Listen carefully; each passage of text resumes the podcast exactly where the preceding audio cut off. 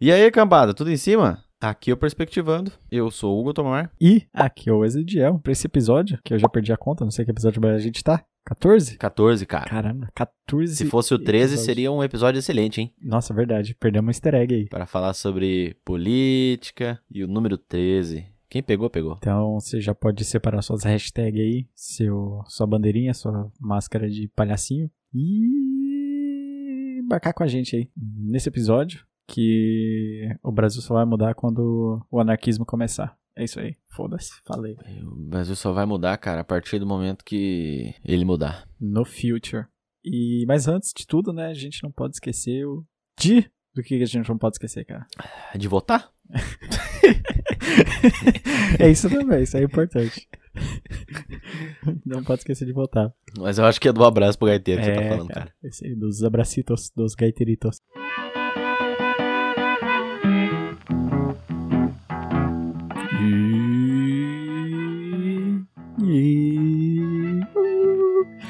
Os abraços dos gaiteiros dessa semana vão para as grandes irmãs nerves. Tô, sempre aí, né, cara? grandes irmãs nerves, né? Estão aí de novo, novamente. Elas, Sempre aí comentando. elas se separaram, não são mais uma dupla de DJs, de DJ evangélica. Tão precoce assim, cara? Porra. Já. Elas fizeram sucesso. Explodiu aqui no episódio, né? Aí. Quatro semanas só de, de hype, porra. Vai fazer o quê? Sucesso aí na carreira solo como cantora de aniversário de festa infantil? De subcelebridade? O abraço também pro Eder Fernandes. Pô, grande professor Éder. Abraço aí. Um Salve pra nós. O FBI, que ele fez a piada ali, ó. Quem nasce na lua é mineiro, porque ele sabe a verdade, que foi tudo gravado no Texas. Esse daí, como ele é do FBI, cara, ele. Se ele falou que é mineiro, tá falado, entendeu? Eu não vou discordar, eu não vou falar que não é, porque o cara é do FBI, né? Ele sabe onde eu moro, provavelmente. É, ele sabe de sabe tudo, do cara. meu histórico. O Matheus Prestes mandou um show de bola. Grande Matheus Prestes, cara. Grande abraço aí. Que era só um menino há um tempo atrás, hoje em dia tá aí barbado. O Lucão, o Lucas Andrade. Grande Lucão, cara. Grande mesmo. Abraço. Grande mesmo. O, pros compartilhamentos, a Ana Carolina, Ana Carolina, grande abraço. a Renata Roller. Renata Roller também, um grande abraço e um beijo. Hum, beijos. Pra Fabiana Pérez. Fabiana Pérez também, um grande abraço. Mais algum consagrado, cara, pra receber um abracito da semana? Pra todos os ouvintes que estão ouvindo. Pra todo mundo que tá ouvindo aí, se você quiser ganhar um abracinho, cara, comenta aí, compartilha, né? Segue a gente no Twitter, segue a gente na rua, Não esquece de jogar pedra. joga uma pedra, né? chama de, de petralha, vai pra Cuba e é isso aí. Beleza. Você sabe que a partir desse momento, você já. A partir desse episódio aqui, você vai ser enquadrado como vai pra Cuba, né? Automaticamente você tá na lista de comunista. É, sempre fui. Beleza, então. E, obviamente, aquele abraço quentinho pra todo mundo que tá ouvindo. Aquele grande abraço quentinho, aconchegante. Abraço de mãe.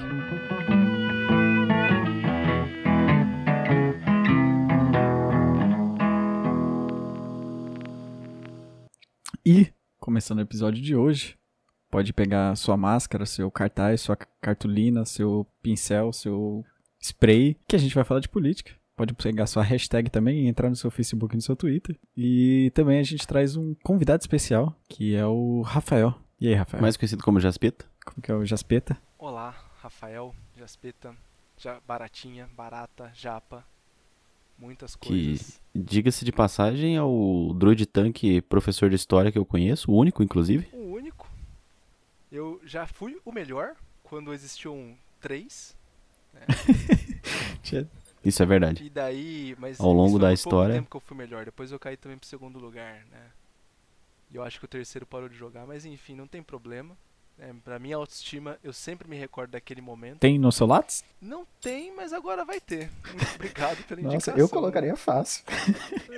Coloca Helm First lá no Lattes, cara. Mas tá na geladeira da minha mãe. Tá na geladeira da minha mãe. Link o Achieve lá no, no, no Lattes, Helm First.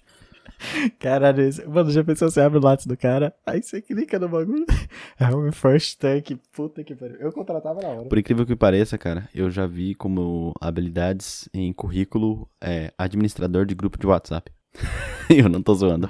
Eu tirei xerox disso. Mas, enfim, voltando, Rafael, se você fosse se gabar, fosse vender o seu peixe sobre você pra alguém, o que, que você falaria? Profissão, você colocaria lá druid tanque ou professor? Ah, eu acho que atualmente o professor tem um pouquinho mais de prestígio, viu? Porque Druid Tank tá Vixe. osso. Ah, não sei não, hein, cara. No Brasil? No Brasil? Tá osso, você não acha, você não acha grupo. Então assim, eu sou um professor de história, atualmente trabalho como professor, mas também trabalho na coordenação do colégio, né? Sou formado em história pela Unesp, campus de Franca, grande Unesp Franca, saudades daquele lugar maravilhoso. E também tenho graduação em pedagogia, né, para poder trabalhar na área de, de coordenação. Que da hora. Olha, é, são as coisas engraçadas, né, que eu, eu vou completar esse ano 30 anos, então eu tô naquele momento que você percebe que você é velho. Tem esse detalhe importante aí pra mim também da minha da minha história, porque você começa a parar e pensar assim, eu já tô quase há 10 anos trabalhando com isso, né? Então, assim, você fala, nossa, caralho, já tá 10 anos trabalhando com educação. Porra. E eu não percebia, mas agora começa a pesar, né? Esse gosta de sofrer, tio. Esse gosta de sofrer, Esse mano. gosta de 10 anos. sofrer. E aí é, é- é basicamente isso, né? Então, um cara aí que trabalha com isso.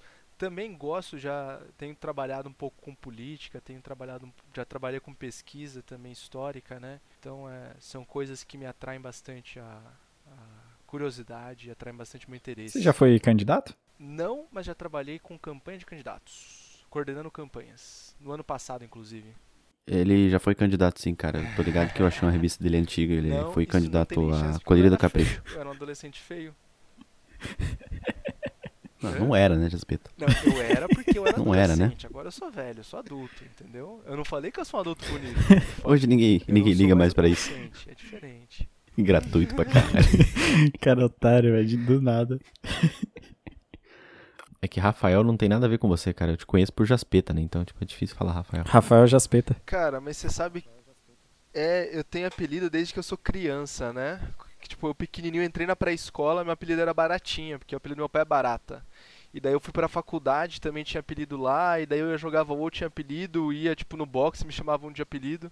Quando eu comecei a trampar, daí eu lembro um dia que chamaram, ô Rafael, vem cá.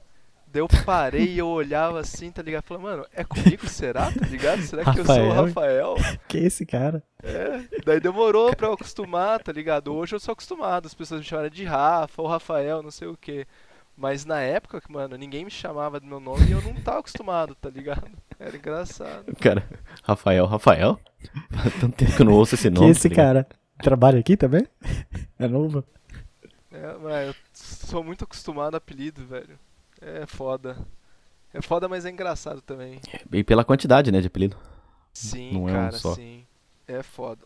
Mas então, vou encarnar o personagem do Facebook aqui, cara. É, acho que vou soltar aquela célebre frase que a gente sempre lê na internet. O Brasil só vai se consertar quando se instaurar uma ditadura militar aqui dentro. Essa frase tá correta, Jaspeta? Cara, é não, né? Sim, porque a gente já viveu uma ditadura militar, a gente já viveu uma ditadura de outras formas, né? Uma ditadura civil, e o Brasil continua, é, continua não, né? Mas o Brasil ele já passou por isso e nós estamos do jeito que estamos, na verdade. Né? Se a gente for pensar a questão da democracia no Brasil, ela começa em 80 e pouco e até hoje a gente não sabe lidar direito com ela. Falando da história democrática, né? Da democracia da República Brasileira, começo do século 20 finalzinho do século XIX e tal, mas enfim, até final do século XX, até 1985, é, o Brasil viveu um grande cerceamento dos direitos humanos, direitos da cidadania e tudo mais, né?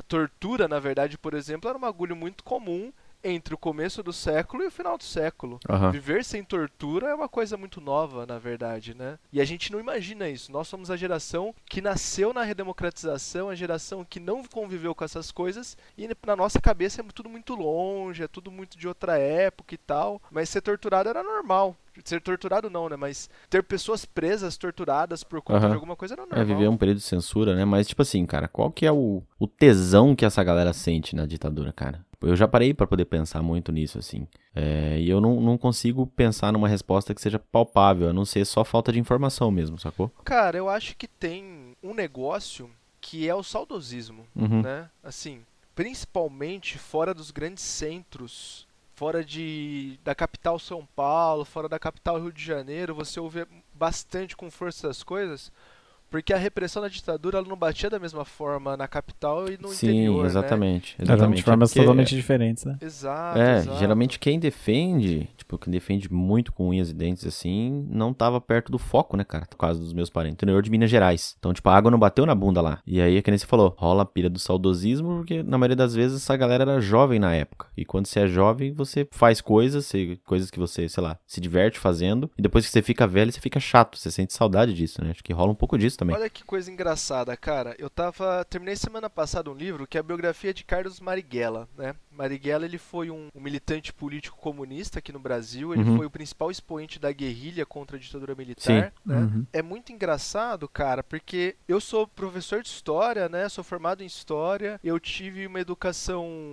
um ensino que eu me vejo como uma pessoa privilegiada no ensino que eu tive.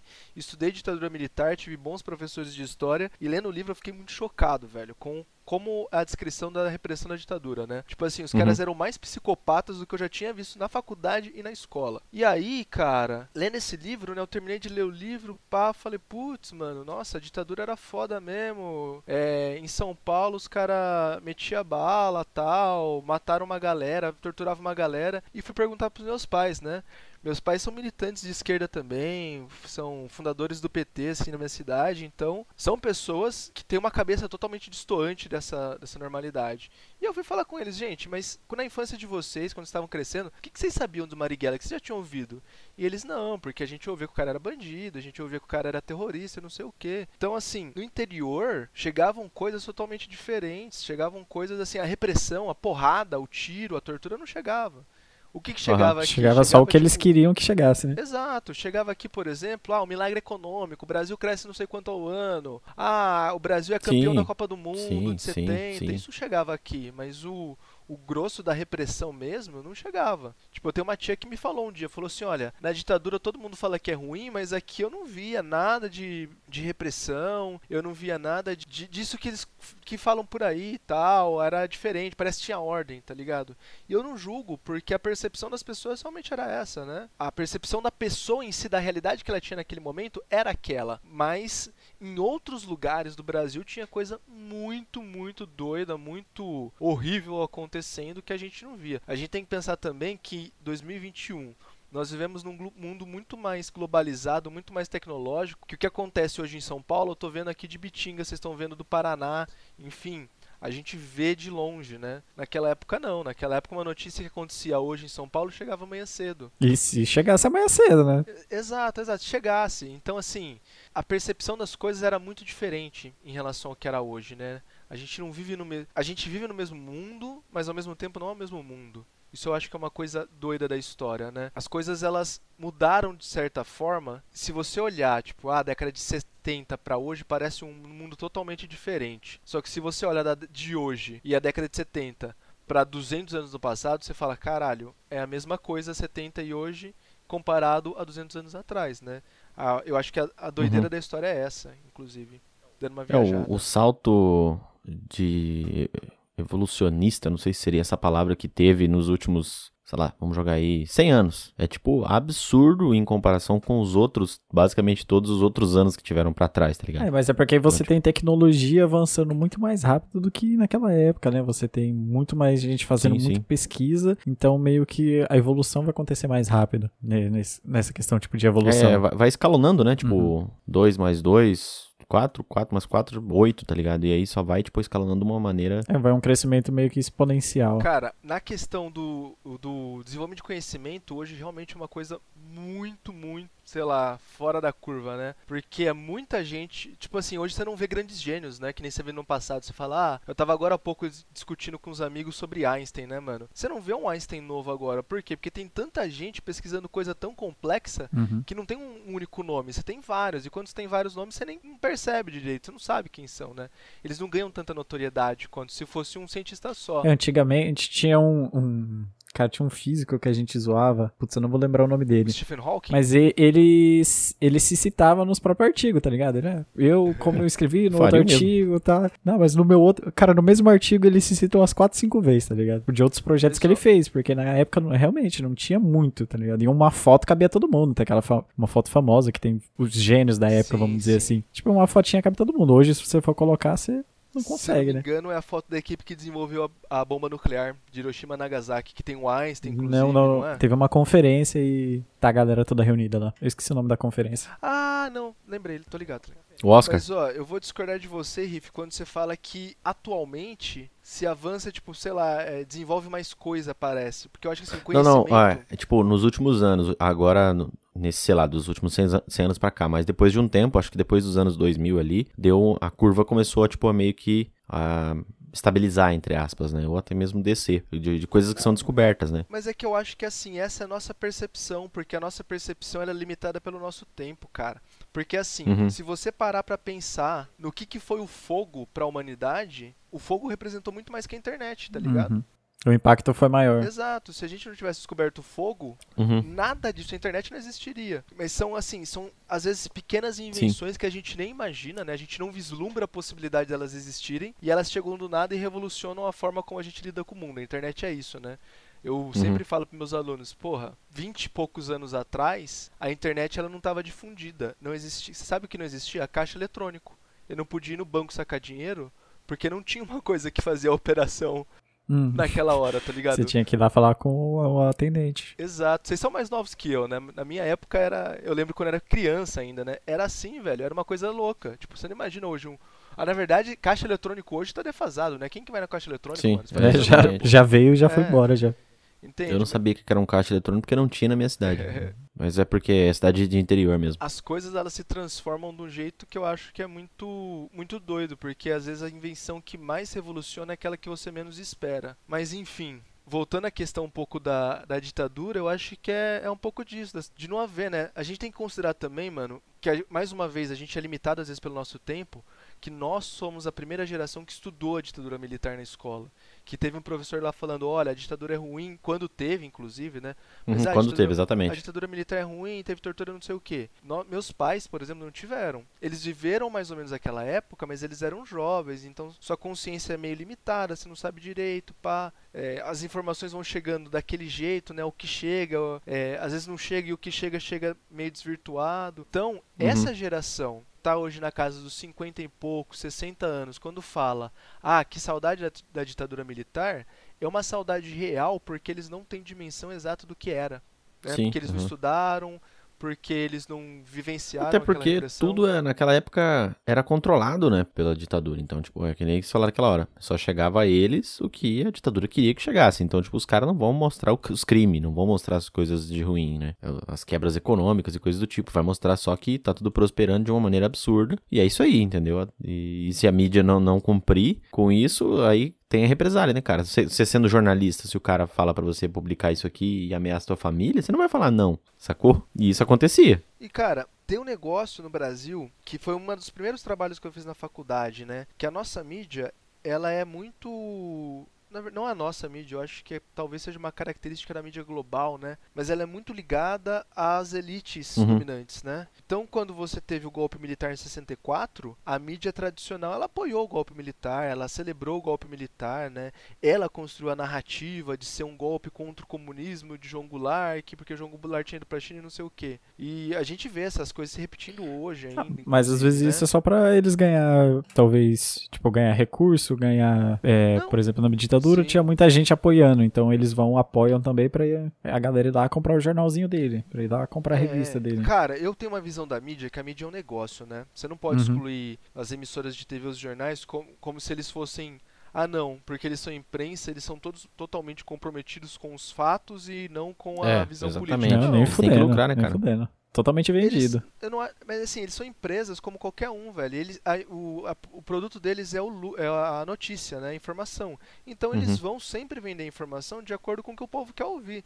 Se Hum. o povo quer ouvir que o presidente está certo no dia, eles vão lá e vão falar, o presidente está certo. Se no outro dia falar que quer que o presidente está errado, vai falar que o presidente Uhum. está errado. Então eles vão sempre se guiar nisso, por quê? Porque é o que vende, cara. A mídia lá traz no, houve um momento então que ela apoiou o golpe militar, por quê? Porque a população brasileira, né? Consumia isso, né? Exato. A gente, Uhum. fala, a gente fala golpe militar, mas a verdade é que foi um golpe civil militar. Você teve civis participando, você teve a marcha é, por Deus e a família de gente normal, assim, não era militar, mas lá, porque ah, porque o João Goulart é comunista e não sei o que, Uhum. a gente tem que tirar os comunistas do poder, blá blá, entende? E aí a mídia apoiou até que chegou o momento que o pau começou a bater nas costas da mídia, né? Tipo, olha, eu não quero que você publique isso, isso aqui é contra os maus os bons costumes, não sei o que, pá. É, daí viu o tamanho do buraco que tinha se enfiado, né? E começou a ir contra, né?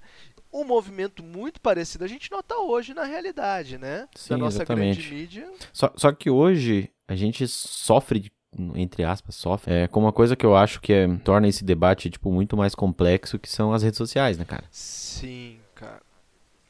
Porque tanto é que, sei lá, em 2010, a ideia de isso foi. É, teve uma ditadura militar, não teve uma ditadura militar, ah, a ditadura foi boa, não foi boa, não era uma pauta civil, entre aspas. A galera não debatia sobre isso na internet. Depois, acho que foi depois ali do, das, das manifestações de 2013 e começou a partir dali, não foi? Foi tudo bem que as redes sociais começaram a ganhar força mais ou menos naquela época também. Ganhar força de verdade para poder movimentar pessoas e tudo mais. E aí quando você tem mais pessoas discutindo sobre esse assunto, é, aí a gente já entra naquela barca que a gente já falou aqui no podcast sobre notícia falsa e tudo mais, mas isso aí a gente toca mais pra frente. Mas é, tipo, eu digo só da galera comentar mais sobre isso. É, esse debate ele vai muito mais, ele acaba ficando muito mais complexo e profundo quando a gente coloca rede social nisso, né? Ó, cara, é que rede social é um bagulho que a gente tá aprendendo a lidar. A gente não faz a mínima ideia como lidar com elas ainda, Sim, né? Nós- é recente, né? É, é a mesma coisa que eu falei do fogo ou da internet, né? É uma invençãozinha que parece uma invençãozinha tosca e de repente ela revoluciona a forma como você lida com a realidade e a gente Uhum. ainda não sabe Lidar ao ainda. certo lidar com ela. É, a gente tá aprendendo. O que eu acho assim, ó, um primeiro fator da rede social é que ela liga muita gente, né? Então, Sim. tipo assim, toda a família tinha aquele tiozão que falava que na ditadura as coisas eram melhores, tá ligado? Um tio milico e tal. Toda a família tem, velho. Só que assim, aquele tio milico, ele tá num canto do churrasco. Então, ele vai, ele, ele vai soltar essa frase, não, porque no meu tempo não era assim, porque no meu tempo a polícia não te batia no vagabundo e tal. Mas beleza, ele tá no canto do churrasco, tá ligado? Você Sim. senta do lado dele, ele conta umas piadas, quando ele começa com esse papo, você levanta e sai, já você fala, Aham. não. É a mesma fita, cara, dos terraplanistas Exato. que a gente falou no exato. podcast. Lembra, Tio? Uhum. Que tinha um monte, mas os caras não se conheciam. Exato. Com as redes sociais, agora eles podem entrar em contato. Ele se junta e ganha força, consegue contaminar, contaminar né, entre aspas, mais gente. Consegue atrair mais Contaminar, gente. porque é uma doença mesmo. E aí, mano, tem um efeito de você reunir essas pessoas, de repente, todos os tiozões do churrasco criaram um grupo de zap, né? E Aham. eles estão lá Obviamente. trocando ideia e todo mundo assim, não, realmente, a ditadura foi boa, a ditadura foi boa. Todos eles estão mais convencidos que nunca e eles resolvem Uhum. fazer o quê? Vamos marcar um protesto. Vamos lá protestar. E de repente, mano, os caras estão na rua. Daí você olha assim, ah, é, é 15, 20, 30 caras É na a rua mesma coisa falando que a ditadura, ditadura é boa. Daí você fala, mano, os caras são meio doentes, né? Estão lá falando umas merda, beleza. Só que uma pessoa que não tem muita base, uma pessoa que tá mais em cima do muro, que não tem noção, vai olhar e vai perceber, putz, olha, aquela pessoa tá falando uma coisa diferente e tal. E daí alguém chega e fala, ah, mas não comentaram isso com você antes, porque é manipulação, não querem que você saiba. então você cria todo o movimento, velho, das pessoas que acham que a ditadura, ditadura militar foi boa, tá ligado? Então as redes sociais elas servem pra poder unir os idiotas, basicamente. Porque os terraplanistas agem desse jeito, tá ligado? Os que apoiam a ditadura agem desse Então. jeito. Os antivacina agem de- agem desse jeito. Então, tipo. É, mas isso é pra todos os grupos, né? Não só os de coisa doente, né? Imbecil, mas as coisas boas também. Não, né? eu sei, eu sei, mas eu digo, é porque só, só de, de- dessa questão de espalhar mesmo essa, Uhum. essa, essa ideia, né, cara? Esse é o lado bom e o lado ruim, né? É, a é, tipo assim, ali no começo são cinco, mas ali daqui a pouco já são 20. E esses 20 vão se transformar em grandes manifestações, né, em prol da ditadura e coisas do tipo. Mas aí eu acho que entra uma questão da democracia que é muito importante, cara. E eu acho que é um debate central que a gente tem que fazer hoje, mas a nossa sociedade está muito pouco preparada, mas ele tem que ser realizado. Por quê? Eu não acho que é um problema da rede social em si. É um Uhum. problema da nossa sociedade saber dizer e saber mensurar o que é liberdade. Porque assim, ó, liberdade. O que, que é liberdade, né? Liberdade é, ah, é, é eu poder fazer o que eu quero. Beleza. Né? Você pode fazer o que você quer, tudo mais. Tipo, você tá no seu quarto, você quer andar pelado, você anda, você quer fazer exercício, você faz, você quer gritar, você grita. Agora, se você tá na sala da sua casa, você já não pode fazer tudo isso, porque você compartilha a sala da sua casa com mais pessoas. Então você não Uhum. vai, com certeza você não vai poder andar pelado na sala da sua casa com a sua mãe andando, né, por aí, com o seu pai A andando não ser que sua aí. família seja bem estranha. A não ser que sua família seja bem estranha. Daí elas, ela vai ter a liberdade, vai dar a liberdade de andar pelado, né? Mas assim, quando você convive em sociedade, por si só, você abre mão de uma parte da sua liberdade, do estado de natureza, né? Que os, os Uhum. filósofos falam, né? No seu estado de natureza para conviver. Então você abre mão de uma parte da sua liberdade, é, da liberdade absoluta, e passa a ter uma liberdade social. Que é o quê? A Uhum. minha, eu sei lá, eu não. Eu não posso chegar e enfiando a mão na cara de alguém porque eu quero, porque dentro de uma sociedade isso não é bom, porque eu vou prejudicar alguém, blá blá blá. Enfim, nós criamos regras né, dentro dessa sociedade. Então, quando você vive em sociedade, não existe uma liberdade absoluta de falar, ah, isso aqui é absoluto, tá acima de Sim, qualquer coisa. O que é muito complicado também. Por isso que é um debate que a gente tem que fazer, né? É porque tem até aquela frase, eu acho que bem famosa, que um monte de gente deve conhecer, que é a sua liberdade termina quando começa do outro, né? Tipo, Isso. você tem que meio que equilibrar ali. Você não pode fazer tudo, é que nem você falou, mas você ainda tem algumas coisas que você pode fazer. Exatamente. Você pode gritar na rua e gritar no seu quarto, mas você não pode andar pelado na rua. Só pra aproveitar o gancho, é, voltar um pouquinho no assunto dos, dos terraplanistas, por exemplo. Ainda assim que esse cara, esse pegar o terraplanista ali como exemplo, né? Ainda, ainda que esse cara esteja ali propagando ideias idiotas, é um direito dele fazer isso. A partir do momento que você assegura o direito dele, você assegura o seu também, de dizer as suas coisas quando você quiser dizer, entendeu? Por mais que aquele esteja errado, daí não é dessa maneira que você, você não é ir lá e calar o cara, tá ligado? Calar no soco. Eu acredito que você não pode ir lá e simplesmente calar a pessoa, sacou? Você tem que explicar pra ela que isso está errado, não calar essa pessoa. Que quando você cala essa pessoa, quando você estiver falando alguma coisa que você acha que tá certo, você também perde o direito de, de falar e, e deixa com que outra pessoa possa te calar, entendeu? Eu acredito nisso, pelo Então, menos. é esse o debate que eu acho que a gente tem que fazer, cara. Até onde a gente tem que levar isso?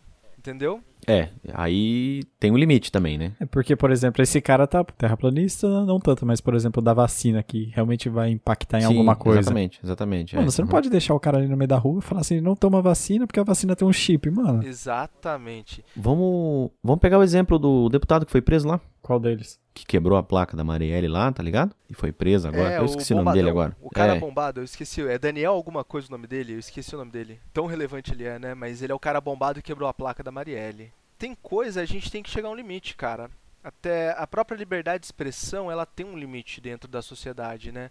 Você pode expressar muitas coisas, mas, por exemplo, você não pode ter uma expressão racista. Você não pode ter uma expressão que vai prejudicar a sociedade de alguma maneira, tipo anti-vax, por Eu, exemplo. eu vi muito, cara. É, eu vi muito comentário em, em sites e até no Facebook e tal, da galera falando que ele só tava expressando a opinião dele, né? Só que, tipo, nesse caso em específico, a opinião dele é um crime. o que ele Sim, fez é um sim. crime, independente que se, que se é a opinião dele. Ele tem o direito de expressar a opinião dele. Todo mundo tem o direito de expressar a sua opinião. Só que uma coisa é expressar a opinião, outra coisa é cometer um crime. Ó, eu tive um. Eu fiz uma matéria um tempo atrás, numa pós-graduação, e o professor, ele. Uma das aulas ele perguntou para que, que servia a lei, né? E aí eu lembro que alguém respondeu, ah, a lei é pra punir, a lei é pra impedir que as pessoas cometam crimes. E daí ele falou, não, vocês estão errados. Porque a lei é um instrumento de responsabilização. A lei não impede você de fazer nada, entende? A lei não impede você, por exemplo. Nada te impede. Exato, a lei não impede você de ser racista, por exemplo, ou de você ser defender é, a ditadura, ou de você é, atentar contra a democracia, ou de você, sei lá, ameaçar alguém de morte. A lei não impede você de fazer isso. A lei só diz: se você fizer isso, isso aqui vai acontecer. Então, se você Uhum. for racista, olha, você vai responder por tal crime, pode ter tal pena. Se você atentar contra a democracia, você pode, vai responder por tal crime e vai ter tal pena. Então, eu acho que essa é uma discussão que está na hora da gente começar a fazer porque a gente foi muito permissivo, ao meu ver, entende? Ah, você pode falar que vacina é, faz mal? Pode, mas você vai, pode ser processado por esse crime Sim. e vai ter essa pena. Que é uma discussão muito complicada, né? Porque, querendo ou não, é um cerceamento à liberdade de expressão, mas você tem que saber onde você vai cercear essa liberdade de expressão saber separar o que é prejudicial para a sociedade e o que não é prejudicial, né? É o que, que Onde vai você- trazer uma consequência Exato. de prejudicial, uma consequência, tipo, ah, foda-se. Tipo, ninguém liga. até onde você vai estar protegendo a sociedade e até onde você vai estar, tá, na verdade, reprimindo a sociedade. Você tem que saber bem essa linha e por isso que tem que ser muito debatido pelas pessoas dentro da nossa democracia, né? Uhum, Essa é sim. é uma questão da democracia. A gente precisa, a sociedade precisa debater, a sociedade precisa conversar sobre as coisas. Você não precisa concordar, mas você precisa conversar, você precisa expor seu ponto, falar o que, que você pensa e ouvir o ponto do outro para poder compor uma regras melhores, né? Regras mais claras, regras que sejam mais eficientes. Uhum. Até porque é assim que funciona a democracia, né? Exato, exato. Senão a gente vai ficar patinando.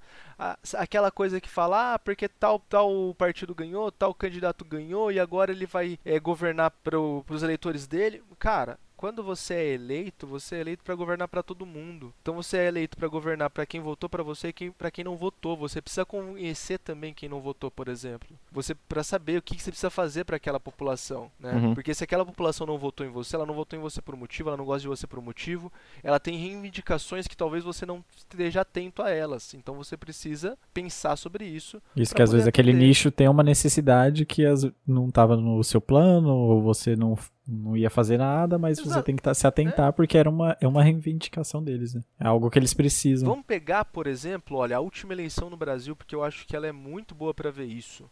Porque um tema central foi o tema da segurança pública, uhum. né? Eles são para É, presidente da República. O tema central foi o tema da segurança pública. E assim, você tinha o Bolsonaro de um lado falando, pô, eu vou dar arma pra todo mundo, tá ok, não sei o que, blá blá blá. Beleza, beleza. O que ele queria dizer com isso não era só a questão de arma. A questão de arma, sim, é uma questão bem tosca que ele carrega e tudo mais, mas era falando pra pessoa, para aquele cidadão de classe média, pá, que sofre com a violência, que é assaltado, entrar na casa, que olha, eu estou atento a você, você tá preocupado com a sua segurança, uhum. eu vou fazer políticas para isso. Uhum. E até o segundo turno, por exemplo, o PT, que foi o, quem competiu, né, o Haddad competiu, ele não tinha se atentado a isso, né? Não tinha uma proposta boa para a segurança pública. Foi uma chamada de atenção que dentro do partido para o segundo turno você falar mais sobre segurança pública. E daí a esquerda cai naquele negócio, por exemplo, de ah, defende bandido, né? Uhum. Que tá, é, é, a evidência de como às vezes você esquece de dialogar com o eleitorado. Com todo ele, então né? você esqueceu de dialogar com o eleitorado que estava preocupado com a segurança pública para defender outras coisas. E uhum. aí acabou no que acabou acabou. É, até mesmo defender pautas que você acha mais importantes, né? Mas ainda assim, como você disse, você tem que, você tem que dialogar com todo mundo.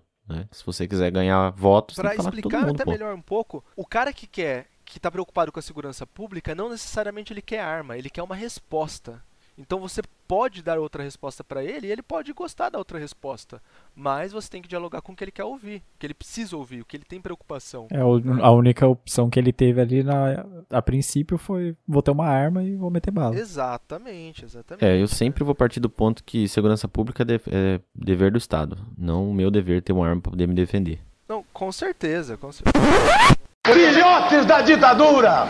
Todos engordaram na ditadura! Cara, onde é que foi que a gente errou, bicho? Porque parece que as coisas não funcionam como deveriam funcionar, tá ligado? É, tipo, você tem que. Você tem toda uma máquina judiciária no Brasil que parece que tá faltando óleo, tá ligado? Que ela tá toda travando de alguma maneira. Tipo, a máquina do Estado, ela é meio travada. Parece. E aí sempre as pessoas usam o exemplo do tipo assim: ah, o Brasil que não presta. É tipo o Brasil que não presta? Ou. São as pessoas. As pessoas, ou é a forma como a gente leva as coisas, a forma como o brasileiro resolve as coisas? É uma coisa cultural? É uma coisa qual que é a sua visão sobre isso? Cara, eu sou uma pessoa que gosta muito do Brasil. Eu sou muito brasileiro e eu não me vejo morando em outro lugar. Eu acho que a nossa cultura é fantástica, mas a forma como eu vejo ela é, sei lá, é como se o Brasil fosse hoje um adolescente, tá ligado? O Brasil há uns uhum. 10 anos atrás, ele era um reconhecido internacionalmente tal e tudo mais, e todo mundo olhava, falava, olha que legal a cultura brasileira e não sei o que. Eu lembro que nessa época eu viajei e os lugares onde eu ia conhecia gringo mesmo assim, todo mundo falava do Brasil e não sei o que. A gente era criança bonita naquela época. Toda criança bonita uhum. quando envelhece, chega na adolescência, fica cheia de espinha, magro, torto, tal, e fica feio. Hoje nós somos adolescente feio, tá ligado? Oh, o Macaulay Culkin tá aí de exemplo. Exatamente.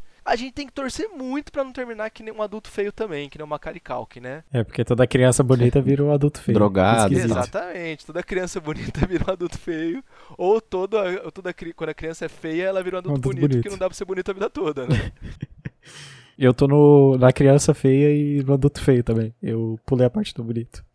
Isso tem, tem relação com o tempo do Brasil também, né? É, como a gente puxou lá no começo Sim, do, do, Exatamente, cara. do- da conversa, é, tipo, o Brasil ele ainda é jovem democraticamente. Então, tipo, a gente tá errando pra tentar consertar esses erros e melhorar mais pra frente. Se a gente compara com países que são que já erraram muitas vezes, tá ligado? Que tem, sei lá, mil anos, dois mil anos de história e alguns deles. Porra, os caras tiveram tempo para errar pra cacete, então, né? Deixa a gente ter o nosso tempo Eu tava aqui. falando com o Hugo antes, né? E você falou no começo, que eu entendi. Tipo assim, a gente tem a democracia ali, mas ela funciona no papel, né? Ela é bonita ela no papel. Por fora, realmente ela não acontece direito, não. É que a nossa democracia, ela é uma democracia jovem, mas no sentido assim, o Brasil se tornou uma república em 1889, pouco mais de 100 anos, né? A gente está indo para cento e pouquinho, 130 anos quase, né? Aliás, fez Uhum. 120 anos há pouco tempo, melhor arredondar assim. Então o que acontece, cara? Se você compara com outros regimes políticos, vamos pegar assim, a Europa. Pô, a Europa é civilização há milênios, né? Tipo, você pega a Sim, Roma, é aham. milênios. Você pega a França, lá, da- data lá da época medieval, a Inglaterra, época medieval e tudo mais. Grécia. A Grécia. Então, assim, o que acontece? São lugares onde toda essa noção de sociedade ela se desenvolveu ao longo de muito tempo. Então, as pessoas elas têm noção do papel delas dentro da sociedade. Por quê? Porque ao longo de séculos isso foi sendo estabelecido e elas Uhum. foram cada vez mais criando consciência da, da luta que elas têm que ter por mais eh, direitos ou por Uhum. ou para cumprir certos deveres ou contra deveres que são impostos, enfim, as pessoas elas foram criando essa consciência, né? É, se você pegar na Ásia, um, a gente sempre fala da Europa, mas a Ásia também dá para ver isso, né? Porque assim, o oriental ele tem um pensamento muito diferente do ocidental. Nossa, totalmente. A gente às vezes não, não consegue compreender os caras, né? A gente olha pros caras e fala, ah, porque os caras não têm democracia, não sei o quê. Mas tem que considerar que Japão, China, Índia são sociedades que milenares e sociedades que vivem, viveram impérios, viveram reinados, viveram teocracias. Então o que acontece? Toda a lógica deles também, a participação do indivíduo na sociedade, foi construída ao longo de milênios, em torno de uma coisa diferente Uhum. da nossa, mas foi constituída, constituída em- ao longo de milênios. E o Brasil é uma composição de muitas formas de pensar e de ver o mundo diferente, mas recente, né? Uhum. Assim, tem uma frase que eu gosto muito, na verdade é um discurso, né? Mas a passagem que mais me chama a atenção é o discurso do Gabriel Garcia Marques, escritor colombiano, quando ele ganhou o Nobel de Literatura, que ele fala da solidade, sol- é, solidão da América Latina, né? Que é em espanhol é a Soledad de Latinoamérica. E daí ele fala o seguinte, que Roma demorou 500 anos para construir o primeiro muro. E vai falando um monte de coisa, fala assim: o mundo tem que ter também olhar para a América Latina e ter paciência, entender que a gente é uma sociedade nova, que a gente está engatinhando e está começando a se construir. Que enquanto eles quiserem interferir Uhum. na gente, quiserem falar o que a gente faz, o que a gente não deve fazer, eles vão atrapalhar esse processo de descoberta das próprias potencialidades, das próprias regras. Eu acho que assim, que eu estava falando há 10 há 10 anos, né? Há uns 10 anos eu acho que não só o Brasil, mas a América Latina teve muito forte esse processo de descoberta, né? Uhum. do que, que a gente vai fazer, como que a gente vai guiar, quais são as nossas regras, qual é o regime político. Eu acho que se você analisar o contexto da Guerra Fria, você tem lá a luta do socialismo contra o comunismo, do comunismo contra o capitalismo, né? Beleza, não sei o quê. E aí o comunismo acaba na União Soviética. Você tem herdeiros desse socialismo no mundo. Você tem a China, por exemplo, com o Oriente, né? Que o socialismo oriental então aliou essa cultura que eu falei em torno de um grande líder, né, do porque a cultura imperial e tal, com o comunismo Uhum. e você tinha na América Latina. Foi come... o, o germen, né, o embrião foi a Revolução Cubana, mas depois do... toda a América Latina começou a ter movimentos de esquerda. E nem todos foram revolucionários. Né? O Brasil não foi um exemplo revolucionário, a Argentina não foi revolucionária, o Chile não foi revolucionário com Allende, pelo contrário, foi eleito democraticamente e foi derrubado né, por um golpe de Estado financiado pelos Estados Unidos. Então vem nessa linha a crítica do Gabriel Garcia Marques. Né? E assim, ao passo que o Oriente seguiu um modelo ditatorial de comunismo, de socialismo, a América Latina era o grande exemplo do modelo democrático. Né? Por quê? Porque, querendo ou não, nós funcionamos dentro de uma democracia. A democracia é o que sustenta a nossa sociedade e sustenta todas as sociedades da América. E aí, dentro, dessa, dentro dessas sociedades, foi se desenvolvendo esse pensamento de esquerda e foi se construindo como uma alternativa a, a- ao imperialismo estadunidense, a- ao capitalismo e tal. Né? Então, assim, são momentos onde nós vamos engatinhando e a gente vai tentando descobrir. É um processo, né? A gente está no meio desse processo. Não dá para você falar que não faz parte as pessoas hoje defenderem a ditadura. Por quê? Porque até pouco tempo atrás a gente nem lembrava de discutir, de debater sobre a ditadura. Né? A gente não falava, ah, a ditadura foi ruim. Sim, Isso aqui uhum. não existiria há 10, 15 anos no passado, porque ninguém ia falar que a ditadura era boa. A partir do momento que elas começaram a falar que a ditadura era ruim, era boa, a gente também começou a sentar e falar, mas peraí, vamos discutir. Era boa? Era ruim? Entende? Isso forma, dá maturidade para nossa democracia e isso forma o debate, ao meu ver. Então, é- um processo, né? Eu Uhum. vejo como um processo. Eu não consigo ver como um bagulho acabado, ah, não deu certo, deu certo. A gente tá caminhando, a gente tá crescendo, tá aprendendo e sei lá quando vai terminar, mas estamos andando, né? Você acha que se a gente tivesse sido colonizado por outro, outro país ou outra galera tivesse chegado aqui, ia dar diferente? Sinceramente, eu acho que não. Porque assim, você tem colonização é, na Uhum. América, que é portuguesa, você tem colonização holandesa, e você tem colonização francesa, você tem colonização é, inglesa, espanhola já falei, colonização espanhola, e você tem todos esses países subdesenvolvidos, com exceção dos Estados Unidos e do Canadá, né? Que eu acho que é mu- muito mais uma questão. É porque meu ponto era eu ia chegar, eu ia chegar no Canadá, que também é um meio novo, né? A assinatura do ato constitucional do Canadá é de 1867 e é novo, né? Tem 150 alguns aninhos, né? Tão velho. Só que eles não, não tiveram o mesmo processo de colonização que a gente teve aqui, né? Então, tipo, não sei se, se a gente tivesse sido colonizado, entre aspas, pelos ingleses, seria muito É diferente. que, assim, o que eu acho é que o processo de colonização ele foi diferente. O nosso processo de colonização foi algo Sim, exatamente. que promoveu a formação de elite, né? Uhum. Muito, inclusive. Você tem, por exemplo, o Canadá ou parte dos Estados Unidos, como tinha um interesse muito baixo em exploração, a elite não se desenvolveu nesses lugares, né? Hum. Agora, aqui Uhum. se desenvolveu. Até assim, boa parte dessa nossa imaturidade da democracia é essa coisa a gente querer muito favor, se basear muito em favor, né? Pedir pra político, pedir pra alguém que tem influência, não sei o quê. Por quê? Porque a gente vem numa sociedade que faz isso há 500 anos, né? 500 e poucos anos. E isso se dá lá no começo, cara, quando, quando foi separado o Brasil, capitania hereditária, beleza, você tem direito de doar terra. E daí você vai doando terra pro cara aqui, pro cara lá, então o cara tem favor com você, esse cara também vai dar serviço para não sei quem que tem favor com ele. Você começou a constituir uma sociedade De favores. favores centrada no quê? Na autoridade de uma elite. E nos lugares Uhum. onde não houve esse interesse em explorar, por exemplo, onde os caras olharam e falaram assim: ah, mano, foda-se ali, velho, não tem o que fazer, deixa lá, só manda os caras morar lá mesmo e foda-se. E deixar bem claro que de uma elite e de uma elite branca, né? Então, De uma elite branca, de uma elite branca ocidental, uma elite branca ocidental, né, de europeus. E aí o que Uhum. acontece? Nessas regiões, você não teve a formação dessa elite, você teve uma sociedade ali muito mais colaboracionista um com o outro e tal, que se desenvolveu, e depois de um tempo, essa sociedade, logicamente, quis dominar outras sociedades para também exercer seu, seu poder de elite, né? A fruta não cai muito longe da árvore, né? Não é porque ficou ali à mercê, entre as vamos dizer assim, que também não se desenvolveu um pensamento de dominação sobre o outro e tudo mais. Só que o processo de colonização ele foi bem diferente. No Hum, Brasil, uhum. qualquer. A gente tem até o, o caso das invasões holandesas, por exemplo, e sempre há o questionamento, né? Ah, se o Brasil fosse colonizado pelos holandeses, seria diferente? Não, os caras também queriam estar aqui para explorar açúcar, para explorar o Brasil economicamente, né? Para tirar a riqueza daqui de qualquer maneira. uhum. E isso ia favorecer uma elite também. Então, na minha opinião, Uhum. daria na Explorar mesma. tudo, né, cara? O Brasil é, é excelente pra qualquer coisa, né, cara? Tipo, É rico em tudo. né? coisas de riquezas naturais e tal. Porra, olha o tanto de rio que a gente Sim. tem aqui, velho. E essa é uma coisa que eu acho que o brasileiro tinha que ter mais noção, né? De quão, quão bom, quão potência o Brasil tem para ser um país grande e forte. Nossa senhora, E cara. assim, absurdo, né, cara? muito, né?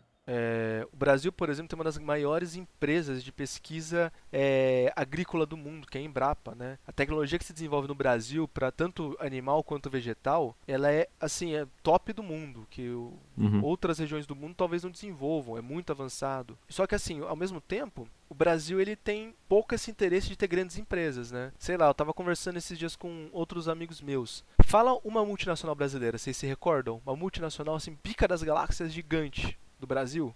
Caralho. Brasileira? Porra, eu... Turma da Mônica.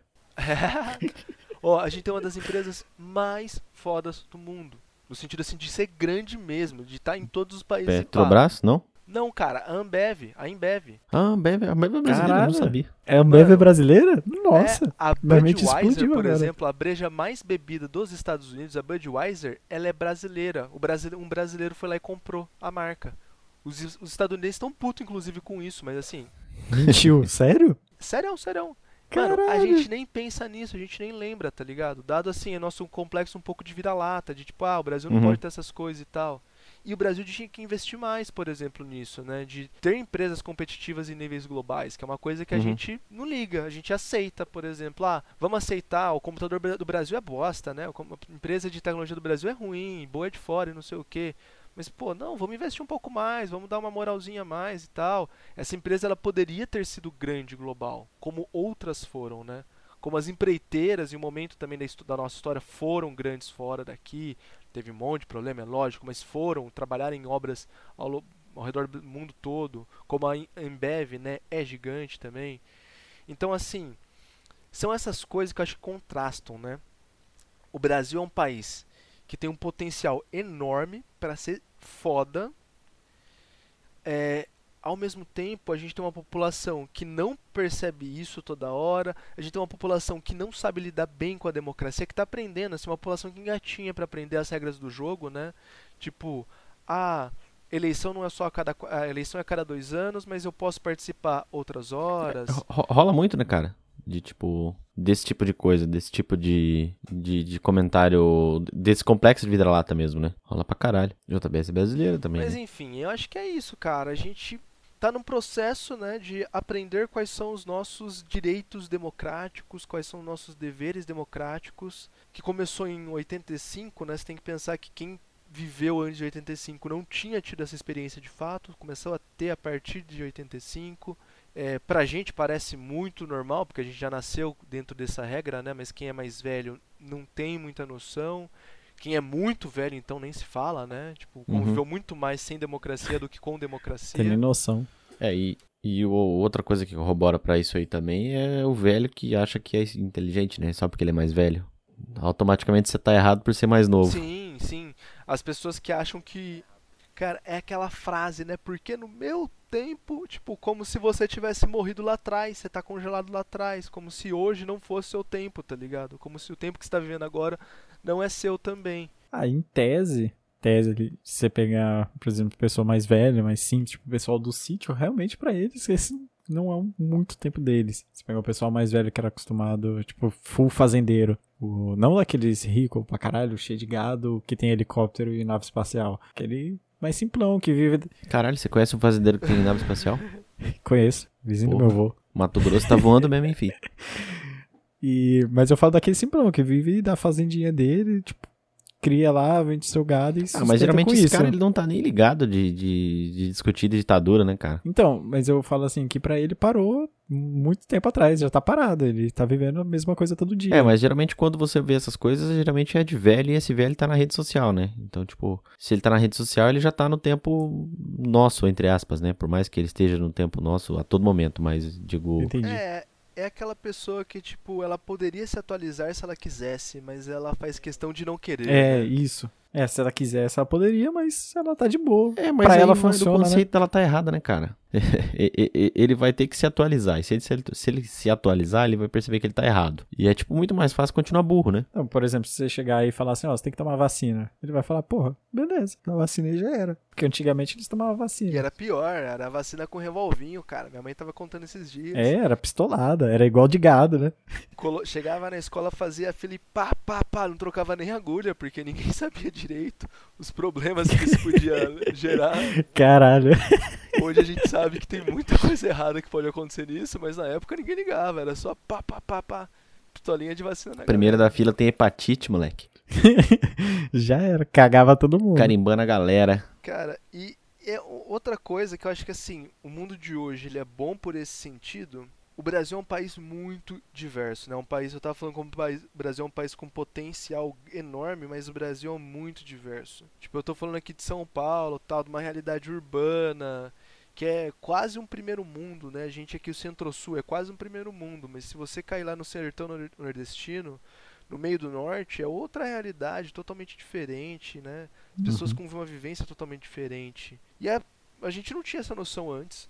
Era muito difícil ter essa noção, né? Hoje a gente pode ter um pouco mais, mas a gente precisa conversar mais sobre isso também, dentro da nossa democracia, né? Uhum. Tipo, a gente precisa ouvir muito mais o cara que é do, Nordeste, por exemplo, ele contar os problemas dele e para ele aprender também com a gente como que é a nossa realidade, como é o mundo que a gente vive, que é diferente do mundo dele, né? E, e, e o Brasil, por ser um país grande, né, cara, e, é tipo dificulta nessa área também, né? Porque você tem um país muito grande, com muitas regiões diferentes, com muitas pessoas diferentes, com culturas diferentes. Então, tipo, é difícil você também administrar tudo isso e colocar tudo dentro de um pote só, né? Com certeza, cara. E eu acho que é essa um pouco da, daquele discurso que eu falei, né? De ter paciência com a gente, que a gente está se desenvolvendo, porque é muito fácil você se desenvolver, por exemplo, tipo, ah, um país desenvolvido da Europa que tem 3 milhões de habitantes.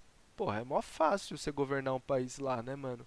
É, que é menor que os estados aqui. É, menor.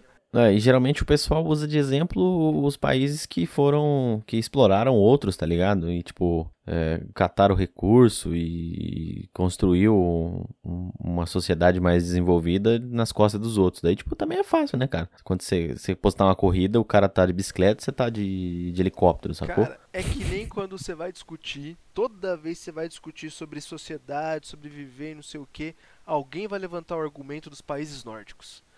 Ah, vocês já ouviram isso? Ah, porque Já, os países já. nórdicos, Dinamarca, Noruega. Cara, são países com índices sociais muito bons.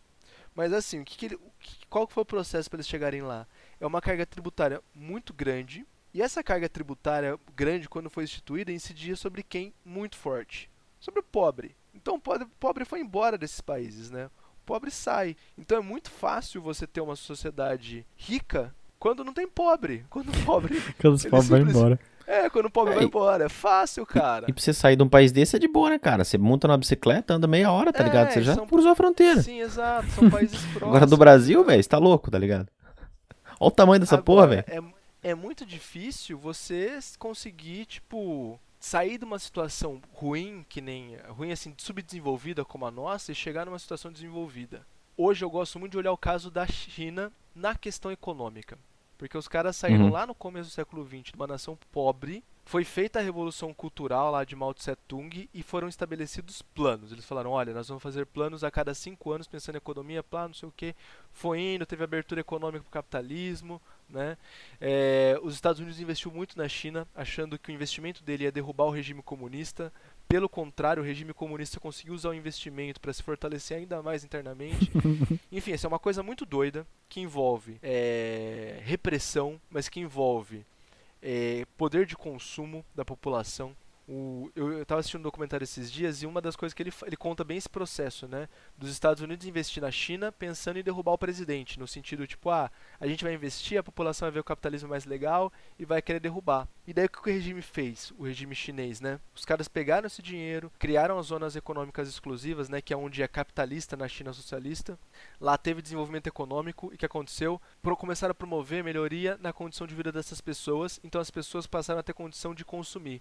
Então, em vez delas se revoltarem contra o governo chinês, elas passaram a ficar ok com o governo chinês. Tipo, mano, foda-se se você é uma ditadura desde que eu possa trocar de celular todo ano e viajar, tá ligado? É o que acontece hoje na China. Meu, tenho parentes que foram viajar na Europa esses tempos atrás e voltaram falando como tava cheio de chinês. Ah, porque o chinês tá rico, tá viajando. Tem um amigo meu que voltou da China e falou, cara, não tem povo mais consumista que o chinês, mais capitalista que o chinês. Os caras consomem muito. Então, assim, você sai de uma sociedade muito pobre, muito pobre, e de repente você consegue inserir ela no mercado de consumo global. E ela é uma mercado, hoje é uma economia muito forte. Absolutamente caralho. forte. Então, assim, eu- Começa pelo ponto que eles são gigantescos também, né, cara? Você ouvinte, para e pensa. Ah, mas por que, que o Brasil não dá um salto desse? Mas se você pensar a história da China, né? Quantos mil anos já não tá lá, né? Pra ter tido essa Também, sacada. também. Mas olha, o Brasil teve um movimento muito parecido na crise de 2008, né? Porque assim, na crise de 2008 foi quando o brasileiro começou a consumir. Foi a época de, ah, não tem IPI nas coisas, pá, crediário. E o brasileiro começou a comprar mais carro, o brasileiro começou a comprar mais eletrodoméstico. Isso O, sustentou o que, que foi a crise de nossa economia. 2008, cara? Uhum. Que muito provavelmente a maioria da galera que tá ouvindo não vai saber o que, que foi exatamente a crise de 2008. Já tem ouvido falar, mas não sabe exatamente o que, o que foi. É que eu vou, eu vou confessar uma coisa pra vocês, cara. Eu tô, vou fazer 30 anos esse ano. Então, às vezes, eu falo de coisa que pra mim é coisa recente, e daí eu lembro que boa parte das pessoas eram, eram jovens naquela época e não lembram das coisas. Querendo ou não. Cara, é que 2008, o, basicamente os Estados Unidos ele teve um, uma, uma quebra, né, uma falência em massa do sistema bancário por conta de exploração de títulos de, de imobiliários. E aí isso foi gerando, tipo, os bancos dos Estados Unidos quebraram, os Estados Unidos teve que jogar muito dinheiro para ajudar e daí começou a gerar uma crise em, em escala global. E aí o Brasil foi um dos exemplos mundiais, né, de se lidar com a crise. Por quê? Porque o Brasil tem uma população muito grande. Tem muita gente. Uhum. E aí, como que a gente supriu o mercado externo? A gente supriu o mercado externo investindo no mercado interno, dando condição do mercado interno comprar. Então, você dava condição boa para ter empréstimo, diminuir juros, você reduz imposto para fazer com que a população de, de dentro do país compre, né? E isso, de fato, fez com que o Brasil passasse por 2008. Lógico, teve crise aqui? Teve crise aqui, é lógico que teve. O mundo inteiro estava quebrando, né? Tem parte do mundo que nem se recuperou direito ainda. A Europa não se recuperou direito ainda, por exemplo. Mas a crise aqui foi muito menor que em outros lugares. Lógico que não uhum. foi menor que a China, por exemplo, né? Mas foi menor que em outros lugares. Por quê? Porque é isso, é investimento no mercado interno. Não tem um país no mundo que não se, que se desenvolveu que não tenha investido no seu próprio povo, no seu próprio mercado, né? Eu acho que isso é outra coisa que a, demo, que o, a democracia brasileira ela tá amadurecendo essa ideia, né? Ela já teve mais um pouco essa ideia no passado, porque assim, não tem nada mais capitalista do que você dar dinheiro para o povo gastar com você. Não tem nada mais capitalista do que você. Porque assim, como que o, o governo ganha dinheiro? Com imposto, né? com consumo. Então, se a população tem dinheiro para consumir, você está ganhando mais dinheiro e vai reinvestir. É uma roda que gira. Uhum. E cada vez vai escalonando mais, né? É, é. Não existe coisa mais capitalista do que você distribuir dinheiro, porque no final, tipo assim, o rico ele pega o dinheiro e coloca no banco. O pobre pega o dinheiro e vai no Magazine Luiza, tá ligado? É, é assim que tá funciona, certo. mano. O pobre consome, o pobre faz a economia girar. Todo país do mundo, para poder se desenvolver, ele investiu no pobre em algum momento, né? Deu emprego pro pobre, ele distribui, teve algum programa de distribuição de renda, enfim.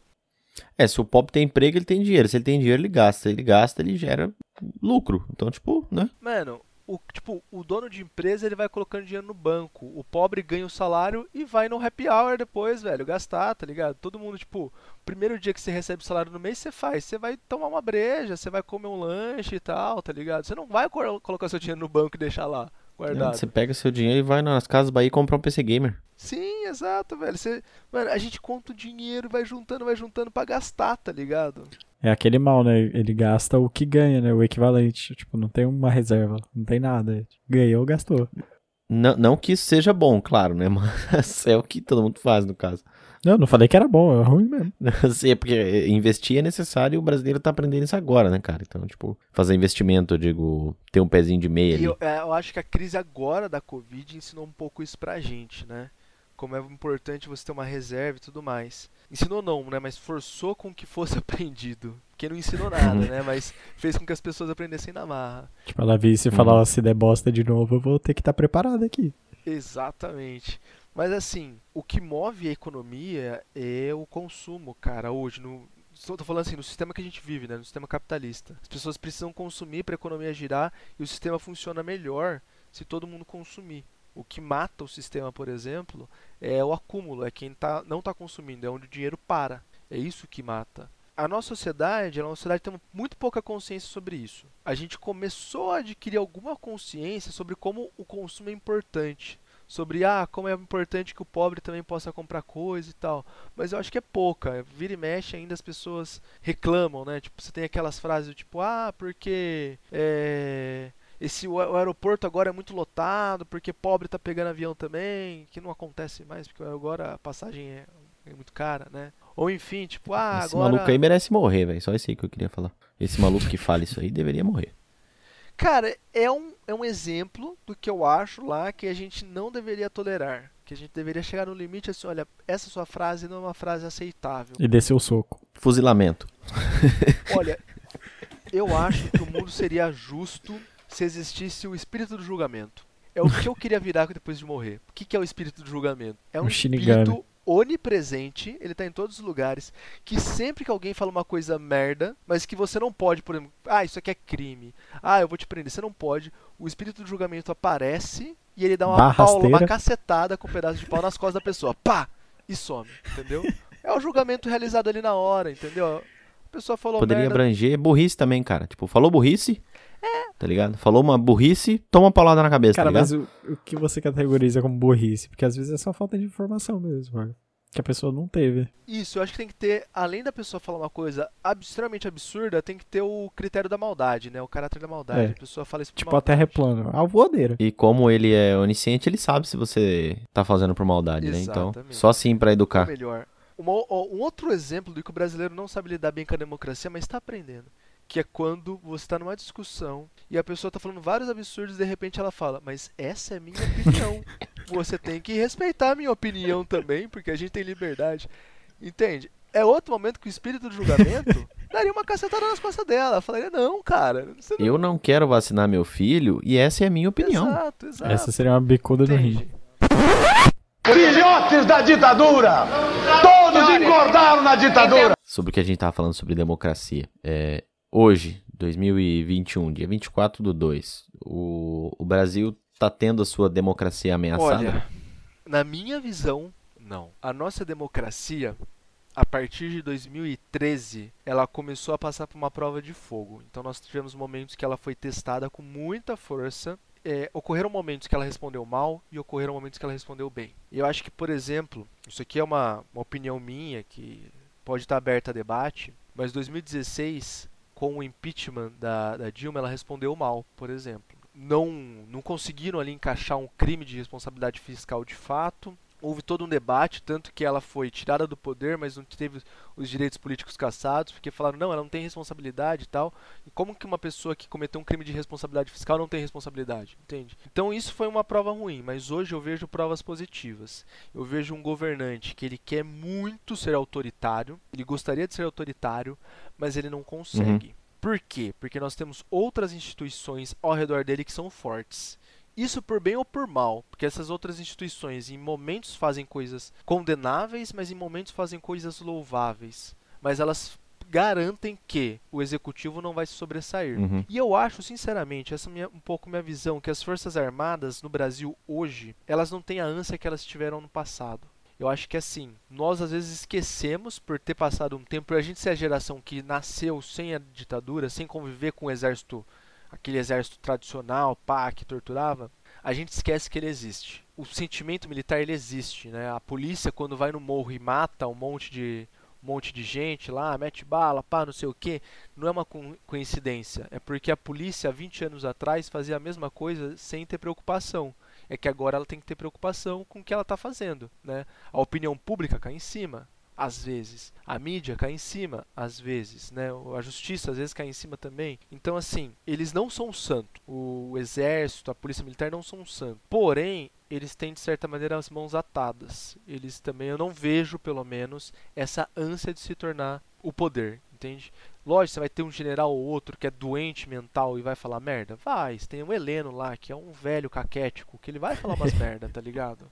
Ah, você tem uma galera aí, né, cara? Fizeram favor de colocar uma galera doente tem lá. uma mas galera. tá bom. Mas você pegar a alta cúpula do exército, os generais, tipo, os caras que são. Porque o exército tem muita gente inteligente. O fato é esse, tá ligado? Tem muita gente inteligente no exército. Apesar dos pesares. Né? Essa- essas pessoas eu acho que elas não querem hoje atentar contra a democracia. Não porque elas não querem poder, mas porque elas sabem a dor de cabeça que poderia causar, Uhum. entende? Que seria grandiosíssima, né, cara? Exato, exato. Você tem, ó, o nosso vice-presidente é um militar e ele é um cara que toda vez que o presidente, que é um capitão, né, a gente tem um, um vice que é um general e um presidente com um capitão, uma coisa que dentro da hierarquia militar é muito bizarro, né? Um, um capitão ser subor- é, ser insubordinado a um general, mas enfim, o- sempre que o, o capitão fala alguma merda antidemocrática, o general vai lá atrás colocando pano quente, falando, não, não é bem assim, não sei o quê. Porque ele tem noção, né? Como que hoje Uhum. não é fácil que nem era no passado você derrubar a democracia e instaurar uma ditadura, entende? Hoje você não vai ter a mesma facilidade para reprimir a oposição, porque você não pode torturar as pessoas, prender as pessoas, nem se podia no passado. Não é nem talvez pela, ah, eu, eu acho que isso é errado, mas é, mano, eu não tenho as mesmas ferramentas, não tenho as mesmas condições que eu tinha no passado. Então, eu pessoalmente não vejo a nossa democracia sofrendo um risco de um golpe militar. Eu vejo ela passando por provas, todos os dias ela é testada, algumas horas ela dá sinais bons, outras horas ela dá sinais ruins. Mas Uhum. ela É, anda. até porque se, se o maluco tentar, ele não tem muito apoio, né? vai tentar, mas vai tentar com quem, né? Sozinho você não vai conseguir fazer uma guerra, sacou? Exato. Hoje você tem mais da metade da população que não tem essa vontade, né, de uma, uma ditadura militar. Você tem um exército que é meio dividido internamente. Você tem as pessoas que defendem, principalmente camadas mais inferiores do exército, né, menos com patentes mais baixas, esse é o termo. Elas defendem um pouco os golpes militar, né, uma ditadura militar, mas por não terem essa noção também, ao passo que as patentes mais elevadas falam, hum, mano, não, deixa pra lá, vai, deixa essa merda aí, tal, entende? É, seria uma coisa muito complicada de você articular. Dá para você articular tirar um presidente? Dá pra você articular tirar um presidente. Isso já foi uhum. feito. Agora, dá para você articular, tirar um presidente e acabar com a democracia? Aí são dois passos, e eu acho que esses dois passos eles estão uhum. impossíveis uhum. hoje. É, dá um passo maior que a perna, né? Exatamente, exatamente. Ah, tá. Tanto é que a gente já viu isso acontecer, eu digo, de você tirar um presidente, é, e meio que não depende do presidente, né? No caso, depende da galera que tá ali junto com ele. E a gente já viu isso acontecer e isso pode se repetir, e tem muita chance disso se repetir, inclusive se as coisas, se o andar da carruagem Exatamente, continuar o mesmo. cara. E assim, é um negócio que aconteceu em 93, 91, perdão, aconteceu em 91, o impeachment do Collor, aconteceu em 2016 o impeachment da Dilma e que se uhum. criou na cultura do brasileiro essa noção de ah, mano, impeachment, impeachment. Ah, o presidente Mete impeachment, impeachment, é tudo impeachment. E tudo impeachment. Cara, calma, velho. Não é assim. Impeachment é um bagulho sério. Você precisa ter um crime de responsabilidade ali. Você precisa provar que o, a pessoa que você está julgando, ela atentou, ela fez uma merda ali, ela sabia que ela tinha responsabilidade sobre aquilo, ela foi lá e fez mesmo assim, tudo mais. Então não é uma coisa aleatória, mas hoje na cabeça do brasileiro e na concepção de democracia que a gente tem, por isso eu falo que 2016 foi uma derrota para a democracia, porque na cabeça do brasileiro hoje é, se não gost... se eu não gostar, eu vou impeachment. E a gente sabe que não é bem assim, Sim. né? É, partindo do ponto que crime não falta, né? A gente tem exatamente isso. Crime não falta.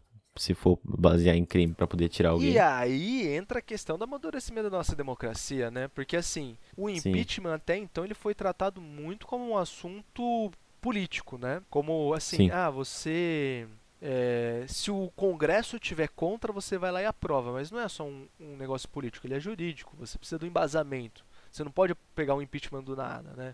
Hoje a gente tem muito motivo, mas a gente tem pouco apoio parlamentar. Então as duas coisas andam juntas. É um processo político, é um processo jurídico. Você tem que entender que existem motivos, mas quem julga também está envolvido num esquema político ali, entendeu? E existe lógico que a nossa democracia ela tem muitos problemas com a fisiologia, né? É uma democracia que ela você tem muitos partidos, muito é feito com base na negociação, com a troca de favor, troca de cargo, que é complicado por um lado também, né? Mas por outro a gente patina sem saber como consertar isso, para onde ir, que é bem difícil. Você acha que é essa questão de ter muito partido ajuda ou atrapalha? Eu acho que atrapalha muito. Por quê? na minha concepção de partido político, né? Eu faço parte de partido político e tudo mais, para deixar bem claro, né, para não também não ficar, para não parecer, para anunciar que eu sou parcial nesse assunto, né? Mas uhum. assim, partido político é uma coisa que depende de ideologia. Partido político ele só tem sentido se ele representa uma voz na sociedade, se ele representa um conjunto de ideias. E hoje a gente tem muito partido político que não representa nada, que é só um partido político de gente que está na elite, de gente que quer tempo de televisão, gente que quer utilizar da sua influência para conseguir uhum. privilégio, entende? Que quer dinheiro. Exato. A gente tem muito partido político se você for contar os, os, partidos políticos que têm ideologia de fato ou que representam uma parcela da sociedade, eles são quase nem. são poucos. São pouquíssimos, tá ligado? Tem muito partido político que não representa ninguém. Tem partido político pequeno que representa uma parcela da sociedade, e tem partido político grande que não representa nada. Que é a pura manifestação da elite. E vale lembrar que política é um negócio, né? Querendo ou não. Você fazer política no Brasil é um negócio. É um negócio, cara, e, é assim, é complicado, porque é um negócio aqui, é um negócio, acho que em qualquer outra parte do mundo, onde você queira falar, vamos ter democracia, vamos dar voz às outras, é, aos outros grupos da sociedade. Aí vai se tornar um negócio, você vai ter que sempre negociar, você vai ter que saber quando você cede para depois você poder pedir. A questão é, em alguns momentos isso é levado a um extremo muito perigoso, né? Quando até às vezes ultrapassando o limite do, da negociação ok do jogo, que você fala, olha, ela é moralmente errada, mas legalmente aceita, para um momento que você fala, isso aqui não é nem legalmente aceito. Tudo bem você trocar cargos, né? Você fala, olha, eu vou dar cargo para você aqui se você votar em mim no Congresso. Pô, isso é uma coisa merda? É merda, mas faz parte do jogo. Agora, A partir do momento que você compra voto, por exemplo, aí não faz nem parte do jogo, né? São os limites da nossa democracia que às vezes são ultrapassados também. Aí muita coisa que às vezes não é compra de voto direta, mas é compra de voto também, né? Qu- Quando se fala em compra de voto, parece que o cara mandou um envelope pra você com mil reais pra comprar o seu voto. Mas às vezes. Que mil reais, filho? 50 Não, eu digo, às aqui. vezes. É, assim, pra voto pra vereador, 50 pila, né? O cara já tá vendendo. Mas eu digo, compra de voto é você liberar dinheiro pra você conseguir fazer aquilo que você queria, como vereador, como governador, sei lá, é, garantindo o seu voto lá na frente, né? Isso também parte de uma compra de voto, na minha opinião. Cara, é que tem. É muito complicado, velho. Eu acho hoje que a gente precisa fazer algum tipo de reforma sobre isso, urgentemente. Mas. é, precisa aprender a lidar também com a situação que a gente tem. Né? Mas você acha que rola uma, uma reforma, cara? Tipo, pelos próximos anos aí? Ou a gente vai demorar muito pra uma poder ver reforma isso ainda? política, hoje eu acho que não. Hoje eu acho que não. Porque hoje a gente tem uma maioria de políticos no nossa composição de Congresso, por exemplo, que são representantes das camadas mais elevadas da sociedade, né? Dos pensamentos mais conservadores. Tem que fazer, tem que esperar esse cara morrer então pra mudar? Ou... Não, eu acredito, eu vejo as coisas como cíclicas, cara. Eu acho que assim, tudo gera a reação contrária, né? Então nós vivemos um período onde o Brasil ele era muito mais progressista. E aí, todo esse progressismo manifestado no Congresso, manifestado nas mídias, manifestado no governo, fez também como que surgisse o sentimento de conservação. Então a parte da sociedade fala, putz, mas está mudando demais, eu não quero que fique. Queria que voltasse, ah, lembra da minha época, essas coisas, sabe? E aí, essa parte foi crescendo, foi ganhando apoio. Processo que a gente falou, né? Dos tiozão lá separado no churrasco, de repente começaram a ganhar voz nas redes sociais, começaram É um a manifestar, absurdo de ganhar coisa, né? apoio, pá, beleza. Chegaram no poder. Agora o tiozão do churrasco que fala merda tá lá na presidência da república. E ele vai falar merda lá. Ele vai falar um monte de merda lá. Todo dia ele vai sair, vai parar na frente do, do trabalho dele lá, do. Vai parar na frente do Planalto e vai falar merda, né? O trabalho dele hoje é falar merda. Ele faz Eu ia falar isso. ele faz isso com uma dele hoje- maestria que é absurda. Fala O cara é muito bom em falar merda, Não. mano. Então ele tem que falar merda. E aí, E o cara é bom o nisso. cara é ótimo nisso, né? O cara é, sei lá, quando foi a última vez no Brasil que você viu alguém que falava merda com tanta facilidade? Porra, faz tempo, velho. E aí o cara vai lá, fala umas merdas. Num dia que um ouve, um pega mal, o outro pega mal, a gente também vai se manifestando, a gente também vai se juntando e de repente a nossa voz vai estar mais forte que a deles e a gente vai conseguir reformular, entende? Pode ser que isso leve a uma reforma política? Pode ser que sim. Pode ser que não leve também? Pode, também pode ser. É complicado você prever, né? Mas a chance maior, eu acho, é que numa conjuntura diferente de Congresso. Na conjuntura que a gente tem é muito difícil. Né? A Uhum. gente vê que as próprias reformas que aconteceram no período recente, elas não foram reformas com ampliação de direitos, na verdade, foram reformas de cerceamento de direitos. A reforma trabalhista, ela cerceou direitos dos trabalhadores. A reforma da Previdência, ela dificultou o acesso à Previdência. Né? É, a reforma do ensino médio, ela de certa maneira prejudicou o aluno do, do ensino público. Né? Então, assim, são todas reformas que elas foram aos poucos elas representam esse ideal, né? elas foram aos poucos tira é, não digo tirando direitos, mas foram, foi dificultando o acesso a direitos da população, principalmente da população mais desfavorecida, e elas representam bem a ideologia de quem está lá. Então quem está lá dificilmente faria uma reforma pensando numa maior participação democrática ou em regras democráticas mais justas, né, mais igualitárias. Ou pensando em outra classe social que não seja dela, sim, né? sim, sem ter um, um contraponto, né? É, se for vantajoso pensar em outra classe social, eles vão pensar, vão fazer projetinho ali, projetinho cá, falar bem, não sei o que tal. Mas depois, numa sessão meio de urgência, Se do der nada, voto, né? vão apoiar pra aprovar uns bagulho estranho que zoa com a gente, né? De madrugada. de madrugada, uma votação que pouca gente é convidada, e de repente, ah, não, deu quórum aqui do nada e vamos votar tal assunto. Pá, votou. E você acorda no outro dia e alguma lei mudou, tá ligado? O que acontece? Só já era. Você, tipo, você dormiu, era assim, você acorda já é totalmente diferente. É, e acontece, né, também, fazer o quê? A gente tem que ficar esperto com essas coisas e tem que saber também pressionar, né? Tem que saber participar, tem que ter noção. O, um exercício que eu sempre falo, né? Vamos ver com o de vocês. Vocês se recordam quem foram os deputados federais, estaduais que vocês votaram na última eleição? Branco. Eu não, não que o lembro. nome do cara era branco, eu botei branco. Tá, branco é mais fácil de lembrar, mas pô, o, o, o Riff e o Hugo não lembra. Né? Que é uma coisa natural, na verdade, nossa, da gente não lembrar. Por quê? Porque a gente vota e esquece de acompanhar o mandato. Mentira, mentira, mentira, não foi branco não, eu, eu anulei, eu anulei, eu fiquei digitando número aleatório e dando enter. Cara, eu, eu é que eu tenho, eu vou justificar que eu tenho um problema de memória mesmo e é bem difícil eu lembrar Ah, o nome das coisas. Mentira, mentira. Mas ó, as redes sociais hoje são um instrumento muito bom. Já que a gente falou da parte ruim dela, mas muito bom para você acompanhar Uhum. o dia a dia do seu, do seu deputado. Tipo, os deputados que eu votei na última eleição, o que, que eu fiz? Ah, vou seguir na, no Facebook. Daí eu vejo lá, ah, propôs tal coisa, propôs isso aqui, falou sobre tal coisa, falou sobre aquilo lá. Então eu vou acompanhando também. Eu lembro de quem eu votei por conta disso. Em outro contexto eu não lembraria, né? Porque assim, a gente não tem o costume de acompanhar o mandato dos nossos deputados, dos nossos vereadores, por exemplo, que é algo que eu acho que faz parte do amadurecimento da democracia, né? Que a gente precisa começar a fazer. Você vota a cada dois anos, beleza, mas você votou, então acompanhe. é, vamos, Cobra, deputado, né? Você vota a cada quatro anos. Acompanhe e vá cobrando. Pra, no mínimo, na próxima eleição, se você não gostou do mandato, você vota em outro. É, isso é uma coisa que a gente vai ter que começar a fazer. E não, é uma coisa que se aprende fazer na escola, não é uma coisa que se aprende fazer depois que você fica adulto, você recebe um manual. Isso é uma coisa que você, tipo, tem que desenvolver por conta própria, né, cara? Tendo contato com outras pessoas e conversando sobre isso e tudo mais. Só que às vezes nem todo mundo tem esse contato, né? Tipo, por exemplo, essa conversa que a gente tá podendo ter aqui. Da maioria das pessoas não podem ter, às vezes não querem ter também, né? Então, tipo, É, eu acho que é tudo muito uma questão de estar disposto à discussão, cara. Porque assim, é, inclusive eu ouvi um podcast de vocês esses dias sobre educação e achei muito legal. Parabéns, molecada. É, obrigado, obrigado. Mas assim, o que eu penso, né? Que muita coisa pode ser falada na escola também.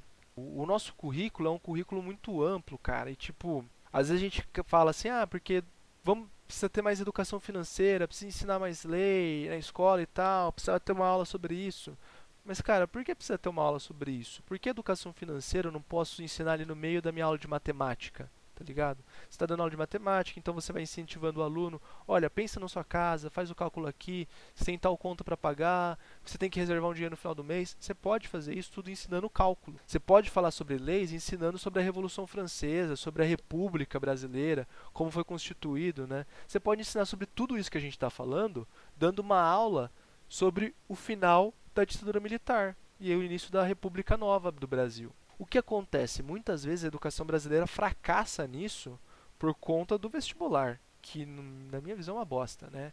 Não, é uma bosta. É uma merda, é uma merda. Eu sou professor, sou professor de escola particular, assim, boa parte do meu trabalho envolve fazer pessoas entrarem no vestibular.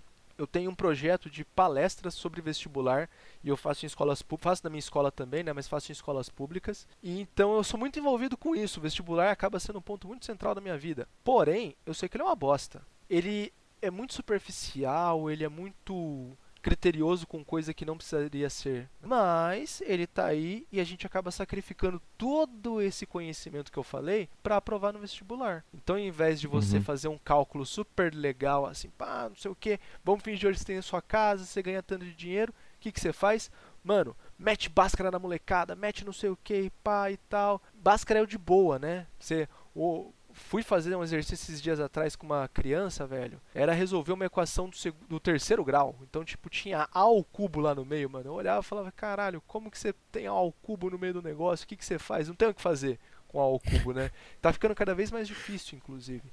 Pra exigir conhecimentos cada vez mais apurados, pra favorecer, logicamente, aquela elite que tem condição de estudar mais. É lógico.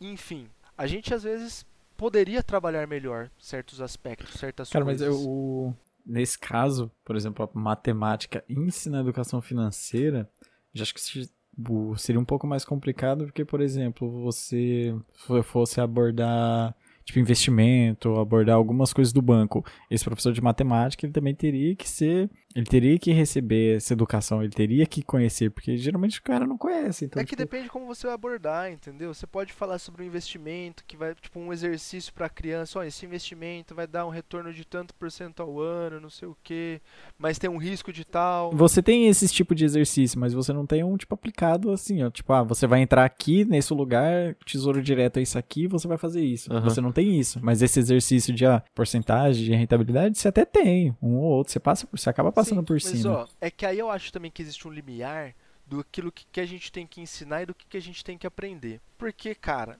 não dá pra você treinar um adulto pra ser um adulto. Não dá pra você ensinar tudo de um adulto. Mas o que, que você tem que fazer com aquela criança. Você tem que é, trabalhar para que ela desenvolva todas as capacidades para compreender a realidade que ela vai viver. Você tem que dar todas as é, trabalhar para que ela tenha todas as ferramentas para saber analisar o, as coisas que ela tem que viver, entendeu? Por exemplo, você não precisa ensinar uma criança a fazer um imposto de renda, velho. Fui Não, fazer um é, imposto aí- de... É, fui fazer. Eu já ouvi isso aí. Não, porque eu saí da escola sem saber fazer imposto de renda. Caralho, mano. As ga- A galera faz faculdade pra fazer imposto de renda, tá ligado? Você É. tem a porra do contador pra fazer imposto de renda, não é fácil. Você quer desbancar, você quer desbancar quatro anos de faculdade pra fazer. Eu não, não faço imposto de renda porque eu não tenho renda. Não tem como fazer imposto de algo que eu não tenho, tá ligado? É que você não declara, né? Porque droga não declara. Eu, eu tenho uma bicicleta no meu nome. Revelações, acusações. Mas, cara, É que Hoje. hoje, no Globo Repórter, qu- quando se trabalha de autônomo é embaçado, cara. é complicado. Mas então, essa é a questão. Você não precisa ensinar a pessoa a fazer uma declaração, mas você precisa ensinar que a declaração existe. Falar, olha, Uhum. existe, tem que recolher por causa disso, tal jeito, não sei o quê. Aí quando você chegar lá na situação que você precisa fazer, você para e pensa, ah, eu tenho que fazer isso. Olha, eu acho que é mais ou menos desse jeito, eu sei que eu tenho que ir naquele lugar, é tal órgão que sabe me informar, e aí você aprende, entende? Porém, investimento, eu acho que assim, você tem que ter noção, você tem que ter noção do que é rentabilidade, do qual que é o Uhum. risco e tudo mais. Agora, para você descobrir, depois, pô, você deu, deu as ferramentas para criança, beleza, a criança tem o dinheirinho ali dela, depois cresceu, virou um adulto, consegue ir atrás, fala, olha, tá, no banco tem, precisa de uma corretora, ah, vou em tal lugar, beleza. Daí se desenvolve, entendeu? Faz um cursinho ali de investidor, tem um monte dis- disso hoje em dia e tudo mais. Sei lá, os direitos, por exemplo, direito, lei, você ensina dando aula e tudo mais. Se a pessoa quiser saber, saber mais, você tem que deixar claro para ela, olha, na nossa Constituição tem isso. Você pode ir no Código de Defesa do Consumidor para ver tal coisa, no Estatuto da Criança e do Adolescente para ver outra coisa. Se você quer educação, tem lá a Lei de Diretriz e Base. Uhum.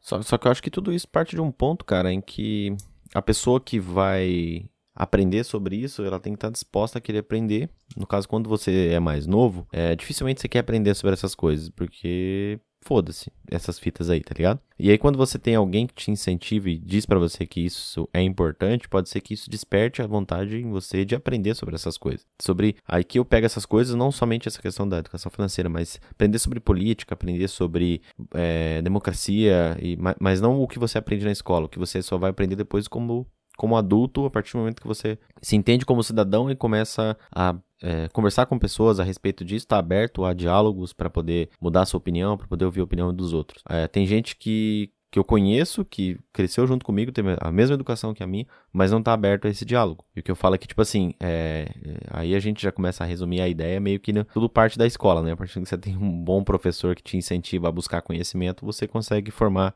é, cidadãos mais conscientes, mais políticos e tudo mais, e isso também contribui para que a gente tenha uma democracia mais estabilizada e, e uma, uma sociedade mais bem sucedida, entre aspas. Eu, eu, mesmo, tipo assim, por questão de política, nossa, eu fui só. Não que me interessar mesmo de. Que eu fui, tipo, cara, eu vou pesquisar um pouco, vou aprender sobre. Cara, foi recente mesmo. Tipo, finalzinho da faculdade, quando já tava pra sair, que aí eu falei, porra, vou. Preciso, é é uma coisa que preciso e, tipo, fui atrás. Mas ainda assim, não é uma coisa que, nossa, vou acordar todo dia e pesquisar mais. Mas é uma coisa que realmente a gente precisa. E por isso que É eu que fui tudo atrás isso também. perpassa nessa nossa noção que nós temos, tipo, por exemplo, de educação, né? As pessoas acham, ah, a educação vai salvar o mundo e não sei o que e tal. Tipo, pô, a educação é muito importante, velho, mas ela sozinha não salva. A educação ela serve pra quê? Pra desenvolver consciência, pra que você seja uma pessoa ali que tenha capacidade Uhum. de entender as coisas ao seu redor, né? Que você seja uma pessoa que tenha capacidade de se adaptar dependendo da situação que você está vivendo ali. Agora, as pessoas veem educação porque elas, elas já pensam mercado de trabalho. Ah, isso aqui eu vou usar na vida para trabalhar. Pô, elas pensam só como ferramenta de mobilidade social, que tipo, ah, eu vou fazer uma faculdade e vou conseguir um trabalho melhor. Que não é assim também. Doce ilusão. Basica- Mas isso é meio que tá. A educação te. Não que a educação em si, mas ao longo do, do tempo, pelo menos antigamente, a educação ela servia pra isso, pra inserir você no mercado de trabalho. Hoje não é muito diferente, né? A educação tá aí pra poder você passar no vestibular, pra você conseguir um- uma, passar numa boa faculdade, pra você ter um bom emprego e ter um bom salário, sacou? Esse é meio que o resumo, assim. Mas meio que dentro desse processo, você precisa aprender a ser um, um ser humano também, né, cara? Pelo menos eu penso isso. Cara, é que é, é mais ou menos, é um misto de tudo isso, né? Porque Não, eu sei, tipo, ela não, claro que você, a partir do, você não tem que pensar em uma, você pode trabalhar todos os, todos esses aspectos, só que o que é mais falado e o mais, é, entre aspas, visto é essa, justamente essa ideia Ah, do, sim, sim. do, tipo, você precisa ter um bom emprego pra você ter uma casa, um carro, ter um bom casamento, filhos e lá, lá, lá, lá, lá. O sonho americano, né? Sim, sim. American Dream. É que Aqui é a minha opinião, é um claro, né? Você não precisa concordar Não, com o que eu tô falando. lógico. É que assim, é um negócio que é, se, se coloca uma carga num lugar e você acaba sacrificando a função principal pra corresponder a essa, essa expectativa que se tem, né? Então, tipo assim, você pega o ensino de história, eu vou falar da minha área, né? Eu acho que o central do ensino de história não é você ensinar data, não é você ensinar tal, é você fazer com que o, o estudante ali ele cria uma noção de como as coisas caminham ao, ao longo do tempo, né? Como elas se modificam, como algumas coisas se modificam, como outras coisas não se modificam, por que se Como elas se repetem às vezes, né? como se repetem, né? Por que, que uma coisa aqui não mudou? Por que, que uma coisa aqui de repente voltou?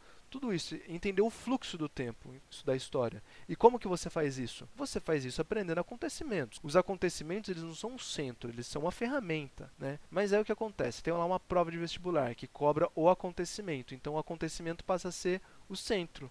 E a consciência sobre o fluxo do tempo passa a ser uma consequência, tipo, secundária. E aí, com isso, você vai deixando tudo de lado e a educação ela vai ficando um negócio puramente técnico e muito pouco formador de consciência. Não, e daí as pessoas elas vão tendo cada vez menos capacidade de compreender a sociedade que elas vivem, o entorno delas. E a gente vê é, é o que acontece na nossa, democracia, né? As pessoas elas têm pouca capacidade de entender o, o redor delas, né? Da democracia que está ao redor delas. Por quê? Porque elas são desde cedo focadas em coisas que prejudicam a formação dessa consciência. É, porque, cara, eu tinha um ódio na escola porque você vai lá fazer um. Tinha ia fazer história. Cara, eu nunca gostei da história da escola porque, tipo, mano, chegava na prova era o quê? Ah, o ano que aconteceu tal rolê. Mano, cara, pra lembrar de data no- e essas porra, mano, são merda. Então, tipo, tinha que ficar decorando essas datas e associando com os números pra ver se eu aprendia. Mas eu aprendi muito mais história, não do Brasil, porque eu ia pesquisar as outras, que não, assim, a data eu passava por cima e foda-se. A data não é importante. Eu só ia olhar o que aconteceu, né? Tipo, o evento em si. Que é, que eu não sei, eu acho que foi nessa linha que você quis comentar, que, tipo assim, é muito mais importante o evento do que a data em si. Data não. Mas é, é tipo, você entender a importância do evento dentro daquele momento, dentro daquela lógica de tudo que ele representou pro tempo. E eu vou usar de novo o exemplo do fogo, cara. A gente pensa hoje, né? Eu lembro quando eu estudava história, eu- às vezes eu via coisa e falava assim, mano, esse cara lá atrás era muito burro, né, mano? Como que eles não pensavam em tal coisa? Esse cara é burro pra caralho. Que nem o fogo, Tão mano. fácil, né, o cara? fogo é uma Porra. coisa simples pra caralho, mano. É, tipo, caiu um raio, tá pegando fogo, velho. Já daí? Mas que o cara não, não sabia acender o isqueiro, né, É, velho? se- Porra, o cara é burro da Se porra. eu se eu- às O cara se não eu- sabia esfregar os gravetinhos, porra. Filha da puta, é, a retardado. olha e fala assim, nossa, mano, ó, que que esses caras são muito burros? Por que, que os caras comemoravam que tinha fogo, mano? Como que o cara nunca pensou em queimar uma carne ali, fazer um churrasco, pá? Só que assim, Não, o cara acendia um fogo e queria saber de dançar em volta. Porra, velho, sério mesmo. Na mentalidade dos caras naquela hora, mano, quando o fogo surgiu, ele representou uma mudança tão grande de tudo que a gente tem hoje, é porque algum dia alguém percebeu que o fogo podia ser utilizado pra várias coisas, tá ligado? É essa consciência histórica que eu gosto de formar nos, no- nos meus alunos e que eu acho que é o importante do negócio. É você entender que, dentro daquele contexto específico, aquela coisa que aconteceu, aquele evento, ele foi muito importante ele teve influências que vêm até hoje caminhando. Criar essa consciência. Se a gente tivesse mais essa consciência, por exemplo, a gente ia olhar nossa democracia de uma maneira diferente. A gente olhar e falar, putz, olha, o que a gente tem de democracia é muito novo. Né?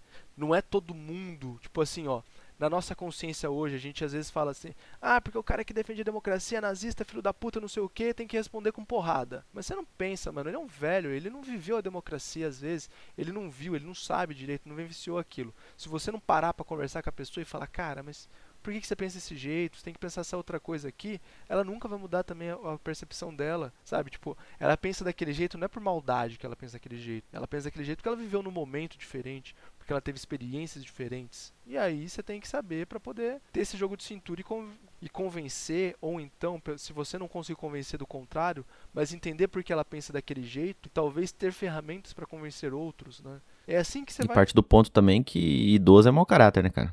Idoso é mau caráter. Lógico que idoso é mau caráter, né? O cara não tem nada pra fazer o dia inteiro, ele vai lá na fila do banco com o tênisinho dele pra roubar sua fila, tá ligado?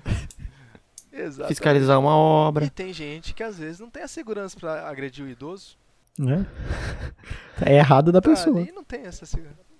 Exatamente. A, a questão da história também, cara, é parte da ideia de você passar a consciência pra pessoa de que o que você tá fazendo hoje, no caso lá da ideia do, do fogo, né? Eles não tinham consciência de que aquilo que eles estavam fazendo iam, ia moldar o mundo da forma como ele é hoje. Da mesma forma que as- a maioria das pessoas não tem consciência hoje de que os atos que ela tá tendo hoje aqui, é, elas podem contribuir pro, pro, pro futuro. Aqui já falando já de democracia, né? A questão do voto mesmo, né? A- a- a- o, que, o que você faz hoje na urna pode repercutir, pelo, pode ecoar aí pela, pelos quatro anos ou até mais, né? Cara, no caso. eu acho que não só pode, como vai, né? Porque, querendo ou não, cara, esse presidente otário que fala merda que a gente tava citando agora, assim, hipoteticamente falando, que existe um presidente otário que fala um monte de merda todo dia. Uhum. É tudo fictício aqui. Exatamente, tá? Isso aqui é uma, uma hipótese que a gente tá construindo pra poder discutir. Mas assim, ele é presidente meu, ele é presidente seu, ele é presidente do Brasil todo e ele toma atitudes pro Brasil todo que tem consequências pro Brasil todo. Então as coisas que ele faz têm consequências na minha vida, apesar de eu não ter votado nele, apesar de muito pelo contrário ter feito campanha contra ele, né? Mas eu tenho que aceitar as coisas que vão acontecer na minha vida por consequência dele, que vão acontecer na vida de todos os outros 200 e poucos milhões de brasileiros. Ele tá aí por mais dois anos e daí a gente tem a oportunidade de eleger outra pessoa, tem a oportunidade de dar mais quatro anos pra ele. Não sei, é o que vai ser decidido. Uhum. Isso se ficar os próximos dois anos, né? Exato. Isso se ele terminar esse mandato, né? Porque tem essa chance também. Eu acho uma chance um pouco difícil, mas tem. E que não é baixa, hein? Eu acho difícil. Eu acho difícil por Não, conta. eu não sei, cara. Não, motivo tem, sobra, logicamente, né? Mas é, é aquela questão, não é só jurídico, né? Ele é político e você tem uma conjuntura hoje diferente. Você tem uma conjuntura hoje onde se cede bastante, onde você tem um governo que não, não é aquele governo que não gostava de negociar, pelo contrário, é o governo que negocia até demais hoje em dia, né? Mas aí tem que pensar que se ele sai, entra outro, que se pá. É, é. São muitas complicações. É, você vai trocar bosta pela merda, né? Ou pior, né? Então, ah, não sei, acho que não. Dá pra piorar, velho? Ah, sempre dá, né? Se é uma coisa que dá, sempre dá. Não sei, cara. Não sei. A miséria não tem fundo. Às vezes o vice parece até mais sensato, às vezes. Eu acho o vice, nosso vice-presidente um cara muito inteligente. Ele é um espectro político totalmente oposto do meu. Eu não gosto da maior parte das coisas que ele fala. A maior parte das vezes que ele abre a boca e fala alguma coisa, eu discordo. Pra não falar a maior parte, pra não falar todas, né? Fala bastante merda também, né? É, mas ele é um cara que é capaz. Porque perto do presidente da república, qualquer um é capaz. Você olha pra ele e você fala, é um cara capaz. Ele, ele parece, né? Mas, assim, de maneira geral, zoeiras à parte, ele é um cara inteligente. Ele é um cara que tem noção. Ele é muito mais estratégico do que o presidente da república, né? Tem Tanto é que a mais- patente dele é maior, né? Exatamente. Tanto mais é que ele chegou mais longe, né? Ele não chegou mais longe dentro- dentro de uma instituição é, hierárquica. Aliás, não é que ele chegou mais longe, é que o presidente não conseguiu avançar tanto, porque é um bosta.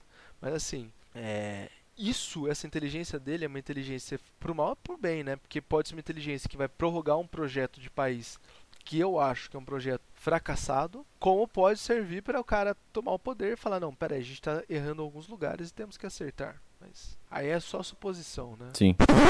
Filhotes da ditadura! Todos engordaram na ditadura! Mas falando em mudar o país, e se a gente tivesse outras formas de governo? Cara, uma coisa que eu gosto de discutir, e é, às vezes eu sou julgado muito por essa fala, mas a gente não tem que considerar a democracia como um conceito absoluto. É lógico a gente assim, ah, nós brasileiros tal, a democracia é o nosso regime, a gente gosta dele. Mas nós temos que entender que em outras partes do mundo existem outros regimes políticos e esses outros regimes políticos dão resultados. Então, para a gente debater um caminhar melhor do nosso regime político, é sempre bom a gente olhar outros, né? O é o caso que eu citei da China. É sempre bom você, por exemplo, olhar a China, ver o que ela faz e saber se você e pensar se você pode ou não usar aqui. Ah, isso aqui ela faz isso aqui, tá dando certo, tá dando resultado. Será que dá para usar aqui no nosso regime? Ah, Adaptar, dá. né, cara? É, é, adap... mas não, não é aquela adaptação tipo você transportou o modelo para cá e usou, é aquela adaptação Sim, tipo aham, como sim. que a gente pode usar aqui ou aquela adaptação que serve de inspiração, sabe? Tipo, olha, não dá para fazer aquilo, mas dá pra fazer uma coisa parecida. Então, assim, outros regimes são totalmente possíveis. Mas a gente tem que estar tá sempre pensando na construção deles. Não na transposição. Uhum. Não é pegar uma coisa que tá lá Tá fora. dando certo e jogar fora, aqui, então né? vamos- colocar aqui. Entende? É, o que colabora também pra aquela ideia de que a gente tá tentando, né? Tá crescendo, tá evoluindo, né? E tudo mais. Então, tipo, é meio que normal passar por tudo essa reviravolta, por toda essa reviravolta que a gente tá passando agora e vai continuar passando pelos próximos anos aí. Até conseguir, tipo, ter um modelo, entre aspas, que a gente fale, ok, agora pode ser que começou a estabilizar, entendeu? É, é porque assim, ó, o Brasil, na maior parte da sua história, ele buscou muito copiar modelos de fora, né? Uhum. O Brasil, por Até exemplo, hoje, né? É, o Brasil a gente se tornou independente, o que a gente fez? Pegou a monarquia portuguesa, literalmente, porque o nosso primeiro imperador é um português que foi embora do Brasil para assumir o trono de Portugal. Né? Então a gente transpôs a monarquia. Depois vamos montar uma república. Uma república baseada no quê? Pegou o modelo dos Estados Unidos e pá, jogou aqui. Deu aquela desvirtuada, mas jogou aqui, entende?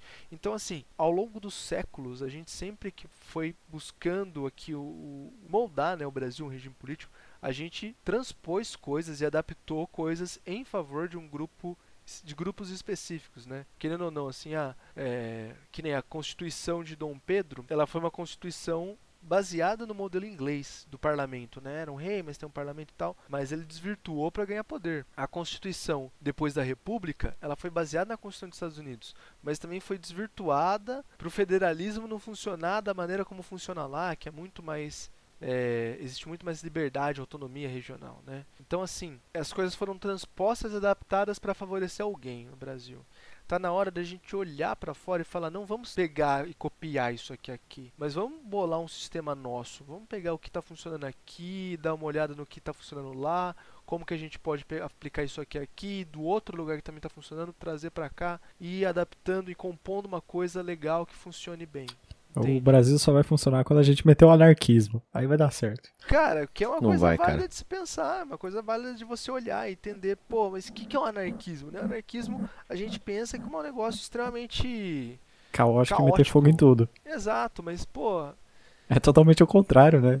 É, cara, é o que as pessoas sempre falam, ai, mas se todo mundo tiver consciência das coisas, não sei o que, né? Na minha cidade, vou falar aqui pra vocês, né? A gente tá vivendo um momento difícil agora da pandemia, que na região aqui chegaram as cepas de Manaus e tal, tá todo mundo muito preocupado. E aí a prefeitura aqui da cidade, ela vacila muito em tomar medida, ela fica, tipo, tomando muito cuidado, sabe? Não quer se comprometer com ninguém, fica com muito medo de tomar atitude e tal. E daí sempre o discurso é jogando nas costas do povo. Ai, porque a população tem que se conscientizar, ah, porque a população. Gente, se a população fosse consciente, a gente não precisava de Estado, não precisava de, de prefeito, tá ligado? Se todo mundo soubesse o que tem que fazer o tempo todo e fosse fazer o correto, por que a gente vai ter um governo? Não precisa ter governo. Você tem governo porque você tem que garantir a ordem, porque tem gente que vai fazer o errado e tem que ter alguém lá pra falar, olha, você tá fazendo errado, então eu tô aqui pra impedir, eu tô aqui pra te responsabilizar sobre isso, né? Então, tipo assim, as pessoas que mais falam tem que se conscientizar, geralmente são as pessoas que menos gostam do anarquismo, que é o, o modelo onde as pessoas estão totalmente conscientes, né? É. Acho que tem, existe uma comunidade só que teve no Brasil, né? A colônia de Sicília, Teve no Brasil. de sim. 1890 a 94. É no Paraná, né? Foi no Paraná. Na Rússia brasileira? na Rússia brasileira. Na terra de Palmeira, na cidade do Paraná. E funcionou quatro anos, só que aí não deu certo, né? Ah, então tá errado sua teoria cara. Não, mas ela não deu certo porque, tipo assim, era uma comunidadezinha pequena, a pobreza material, né? Eles não tinham tantos recursos e acabou caindo na miséria. Tinha muito polonês do lado, né? Muito. ah, o catolicismo ali tava muito presente e eles ficavam forçando em cima, né, dos caras. Porque lá, no caso, religião, ninguém tem poder, não tem nada. E naquela época, né, a igreja só queria mandar em todo mundo. Meio que falhou miseravelmente lá. Mas tem um monumentinho lá. Só que tem uma cidade. Eu acho que em São Paulo tinha uma também, cara. A única comunidade na qual eu sou a favor é uma igual aquela do Osho lá, tá ligado? Oxe. É, depois vocês dão uma pesquisada aí pra você ver. É uma galera que era a favor da, da vida e, e andar pelado. Rolou nos Estados Unidos lá. Aí o maluco era um puta de um vigarista e ficou, tipo, milionário com essa religião que ele inventou e essa comunidade aí. Aí no caso eu queria ser o Osho, né? Ah, acho que. eu- A outra que funciona é em Copenhague, na Dinamarca, Freetown Christiania, ou só Christiania, que é desde 1971, velho. Funciona lá. Só que tem tipo umas mil pessoas, é tipo Ah, pequenininho. com ó. quatro pessoas é fácil comunidadezinha. funcionar. Mil pessoas, mas funciona, tá lá até hoje. Vivaço. Então, por, por exemplo, é um negócio que dá pra você olhar porque essas pessoas elas se organizam de alguma maneira pra tomar decisões dentro daquela sociedade, né? Se organizam em pequenos núcleos e tudo mais. Que é uma coisa pra você olhar e falar: será que na nossa sociedade isso não dá certo? Nós nos organizarmos também em pequenos núcleos pra tomar certas decisões, discutirmos certos temas sobre a nossa realidade, tipo comunidades de bairro ou conselhos e tal, né? São coisas que a gente pode olhar e pode, a gente pode aplicar, independente do regime que é, né? Independente do sistema de organização que É, é. cara, porque uma coisa que eu acho que, tipo, por exemplo, pra ser. Você tá lá na presidência do país, mano, você pode ser basicamente qualquer pessoa. Você não precisa nem ter ensino médio, tá ligado? Você pode estar lá. Não que isso seja algo ruim, mas eu, eu aqui, na minha bolha, eu considero ruim pra caralho. Eu acho que no mínimo o cara tinha que ter um doutorado pra estar lá. Pode ser em qualquer coisa, mas. Não que vale alguma coisa, mas pelo menos é uma pessoa, tipo. Como vou dizer? Fazer um vestibular aí? Pra presidente? É, Você acha? então, eu acho que Vestibular não, cara, presidente. porque eu já vi muito doutor idiota, velho. Cara com certificado de doutorado com a ideia mais idiota do mundo. Eu já vi Ah. muito por aí. É, que passei de alta não precisa do, do, do doutorado. Aquele né? Mas- divulgador da Terra plana no Brasil, ele tem doutorado, pô. Não, tem um monte, mas, porra, pra fazer Não, bosta. não, mas eu precisa de entendi o que muito, você né? quis dizer. Eu entendi o que você quis dizer. Mas não sei, cara. Eu acho que a gente tinha que fazer uma prova de resistência igual do Faustão, o que você acha? Fall Guys. Se ele passar, É fazer o Fall Guys ganha. do presidente. Hoje Coloca todo mundo lá pra quarentena, se ele passar, a presidência é dele. Já que não dá pra fazer a Olimpíada do Faustão, você coloca 40 candidatos, 60 candidatos no Fall Guys. Quem ganhar leva a presidência. É mais fácil. Mais fácil. Ou então, melhor, no Among Us. Você coloca no Among Us os caras pra jogar. Isso. Porque daí mede se o cara tem convencimento, mede se o cara sabe. E se ele não tem, ele já morre e vai embora. Exatamente. Cara, e, e o Among Us é bom que você vai testar o diálogo do cara, né? A sua capacidade tática de guerrilha. Porque se, Exato, se ele exato. for enquadrado lá como um assassino, ele tem que enganar, né? Uhum. Ver se ele é bom de lábia. Você mede o comprometimento dele com o combate à corrupção. Você vê se o cara fica na DM, se o cara fica na câmera olhando. E daí você fala, ó, não, esse cara aí, ele é honesto. Ele tá lá procurando quem tá fazendo a coisa errada. Entende? Já vamos levantar essa campanha aí, velho. Ele tá de olho em todo mundo, ele tá Exato. cuidando, ele tá vendo as necessidades do povo aí. Já vamos levantar essa campanha, Você cara. se- Subir a hashtag. Ou o Big Brother dos candidatos. Cara, Até a o- prova do líder. É, o, o Big Bro, o Big Brother tá dando muito problema recentemente. Eu tenho medo dos candidatos a presidente eles é, causarem algumas polêmicas. Não, tem, não sei se confronto físico. Não, tem que sair no soco e vai embora. Sair no soco e vai embora. Ah, mas aí seria divertido, tem hein? gente se quebrando lá dentro, né? Assim, o cara, o cara esses dias atrás capotou sozinho. Mano, o maluco arrebentou o pé e daí foram lá, atenderam, e falaram: "Olha, o seu dedo tá quebrado, talvez você tenha que fazer cirurgia, mas fica aí. Beleza, você quer ficar? Fica aí." Não deram uma muleta pro maluco, não deram uma cadeira de roda pro maluco. O maluco tá lá mancando pela casa até hoje, tá ligado? Mas Caralho, falar do confronto físico, cara, eu queria ver uma galera sair na mão aí, hein? Uns, uns candidatos a presidente pra sair na mão Nossa, aí. ia ser da hora demais. Isso vale um tema do podcast futuro aí. Rinha de presidente? Rinha, de, rinha de presidente. presidente, cara. Rinha de presidente. Tipo as rinhas de mendigo que tinha antigamente.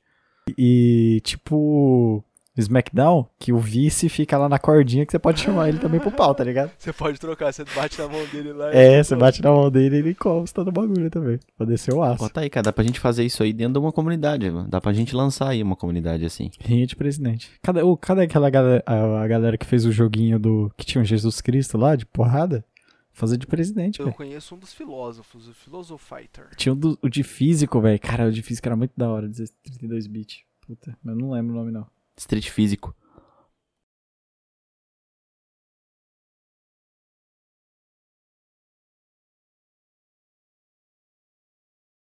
Atualmente, o Brasil tá indo bem, tá caminhando do jeito que pode, dá pra melhorar.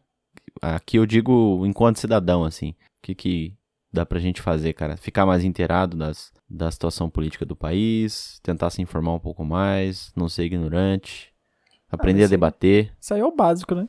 Que tinha que ter. Cara, é, eu acho que assim, sempre pode melhorar, agora mais do que nunca pode melhorar, mas eu acho que o país sempre caminha. Caminha do jeito que dá pra caminhar sempre, né, mas caminha.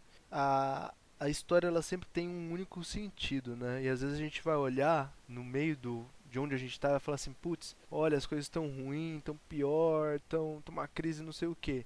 Mas se a gente tivesse a capacidade de se afastar e olhar de longe, a gente ia ver que tá, tá melhorando, sabe? Sabe aquele negócio, tipo, você tá vendo um gráfico, daí você tira o, você tira o zoom do gráfico, é só uma linha subindo. Mas quando se aproxima muito, você percebe que essa linha é cheia de quebradinha e tem umas para baixo, né? Eu acho que a gente está no momento desse. A gente está no momento que a gente olha aqui dentro no zoom e fala, estamos para baixo. Mas se você olhar no espectro geral de longe, você vai ver que é um movimento de, de ascensão, de melhoria. Uhum. É um De aprendizado, né? Exato. Então, é assim, é, é o que eu falei, né? O que você perguntou e eu falei. Dá pra melhorar? Lógico que dá pra melhorar. Poderia estar melhor, na verdade. Não é que poderia me- po- ter coisas pra melhorar, mas podia estar numa situação muito melhor. Que a gente olhasse e falasse, não, o Brasil tá bom. O Brasil hoje não tá bom. O Brasil hoje tem muitos problemas. Alguns problemas que a gente nem enfrenta direito da maneira como deveria. É, tipo inflação, por exemplo. Eu vi um meme esses dias que. Eu ia até deixar pro final, mas eu vou usar agora. Que era bem assim. Por muito menos os franceses estariam na rua quebrando tudo e tacando fogo na polícia. Sim, sim, com certeza.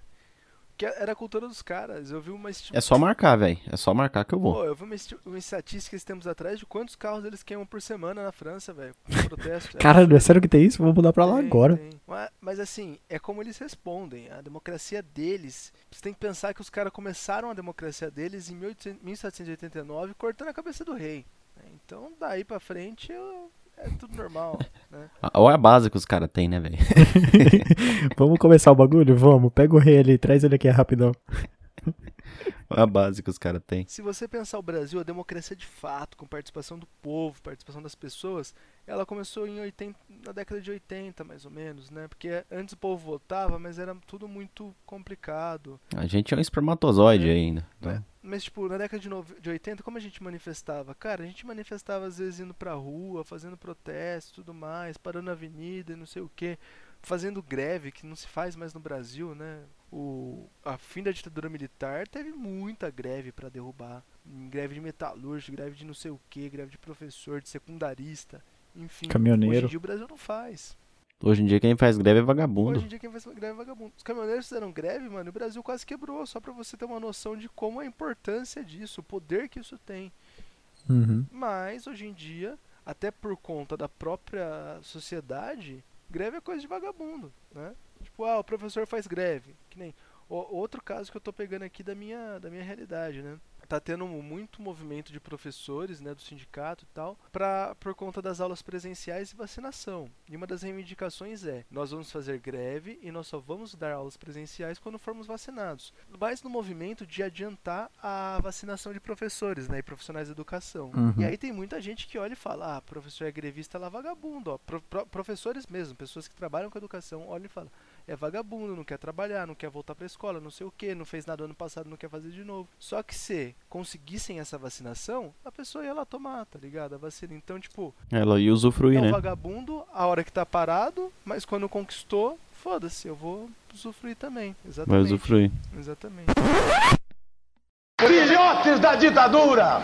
Todos engordaram na ditadura! Vou, vou encerrar com uma pergunta aqui pro Jospeta. Manda, menino Riff. Jospeta, o João Dória é comunista?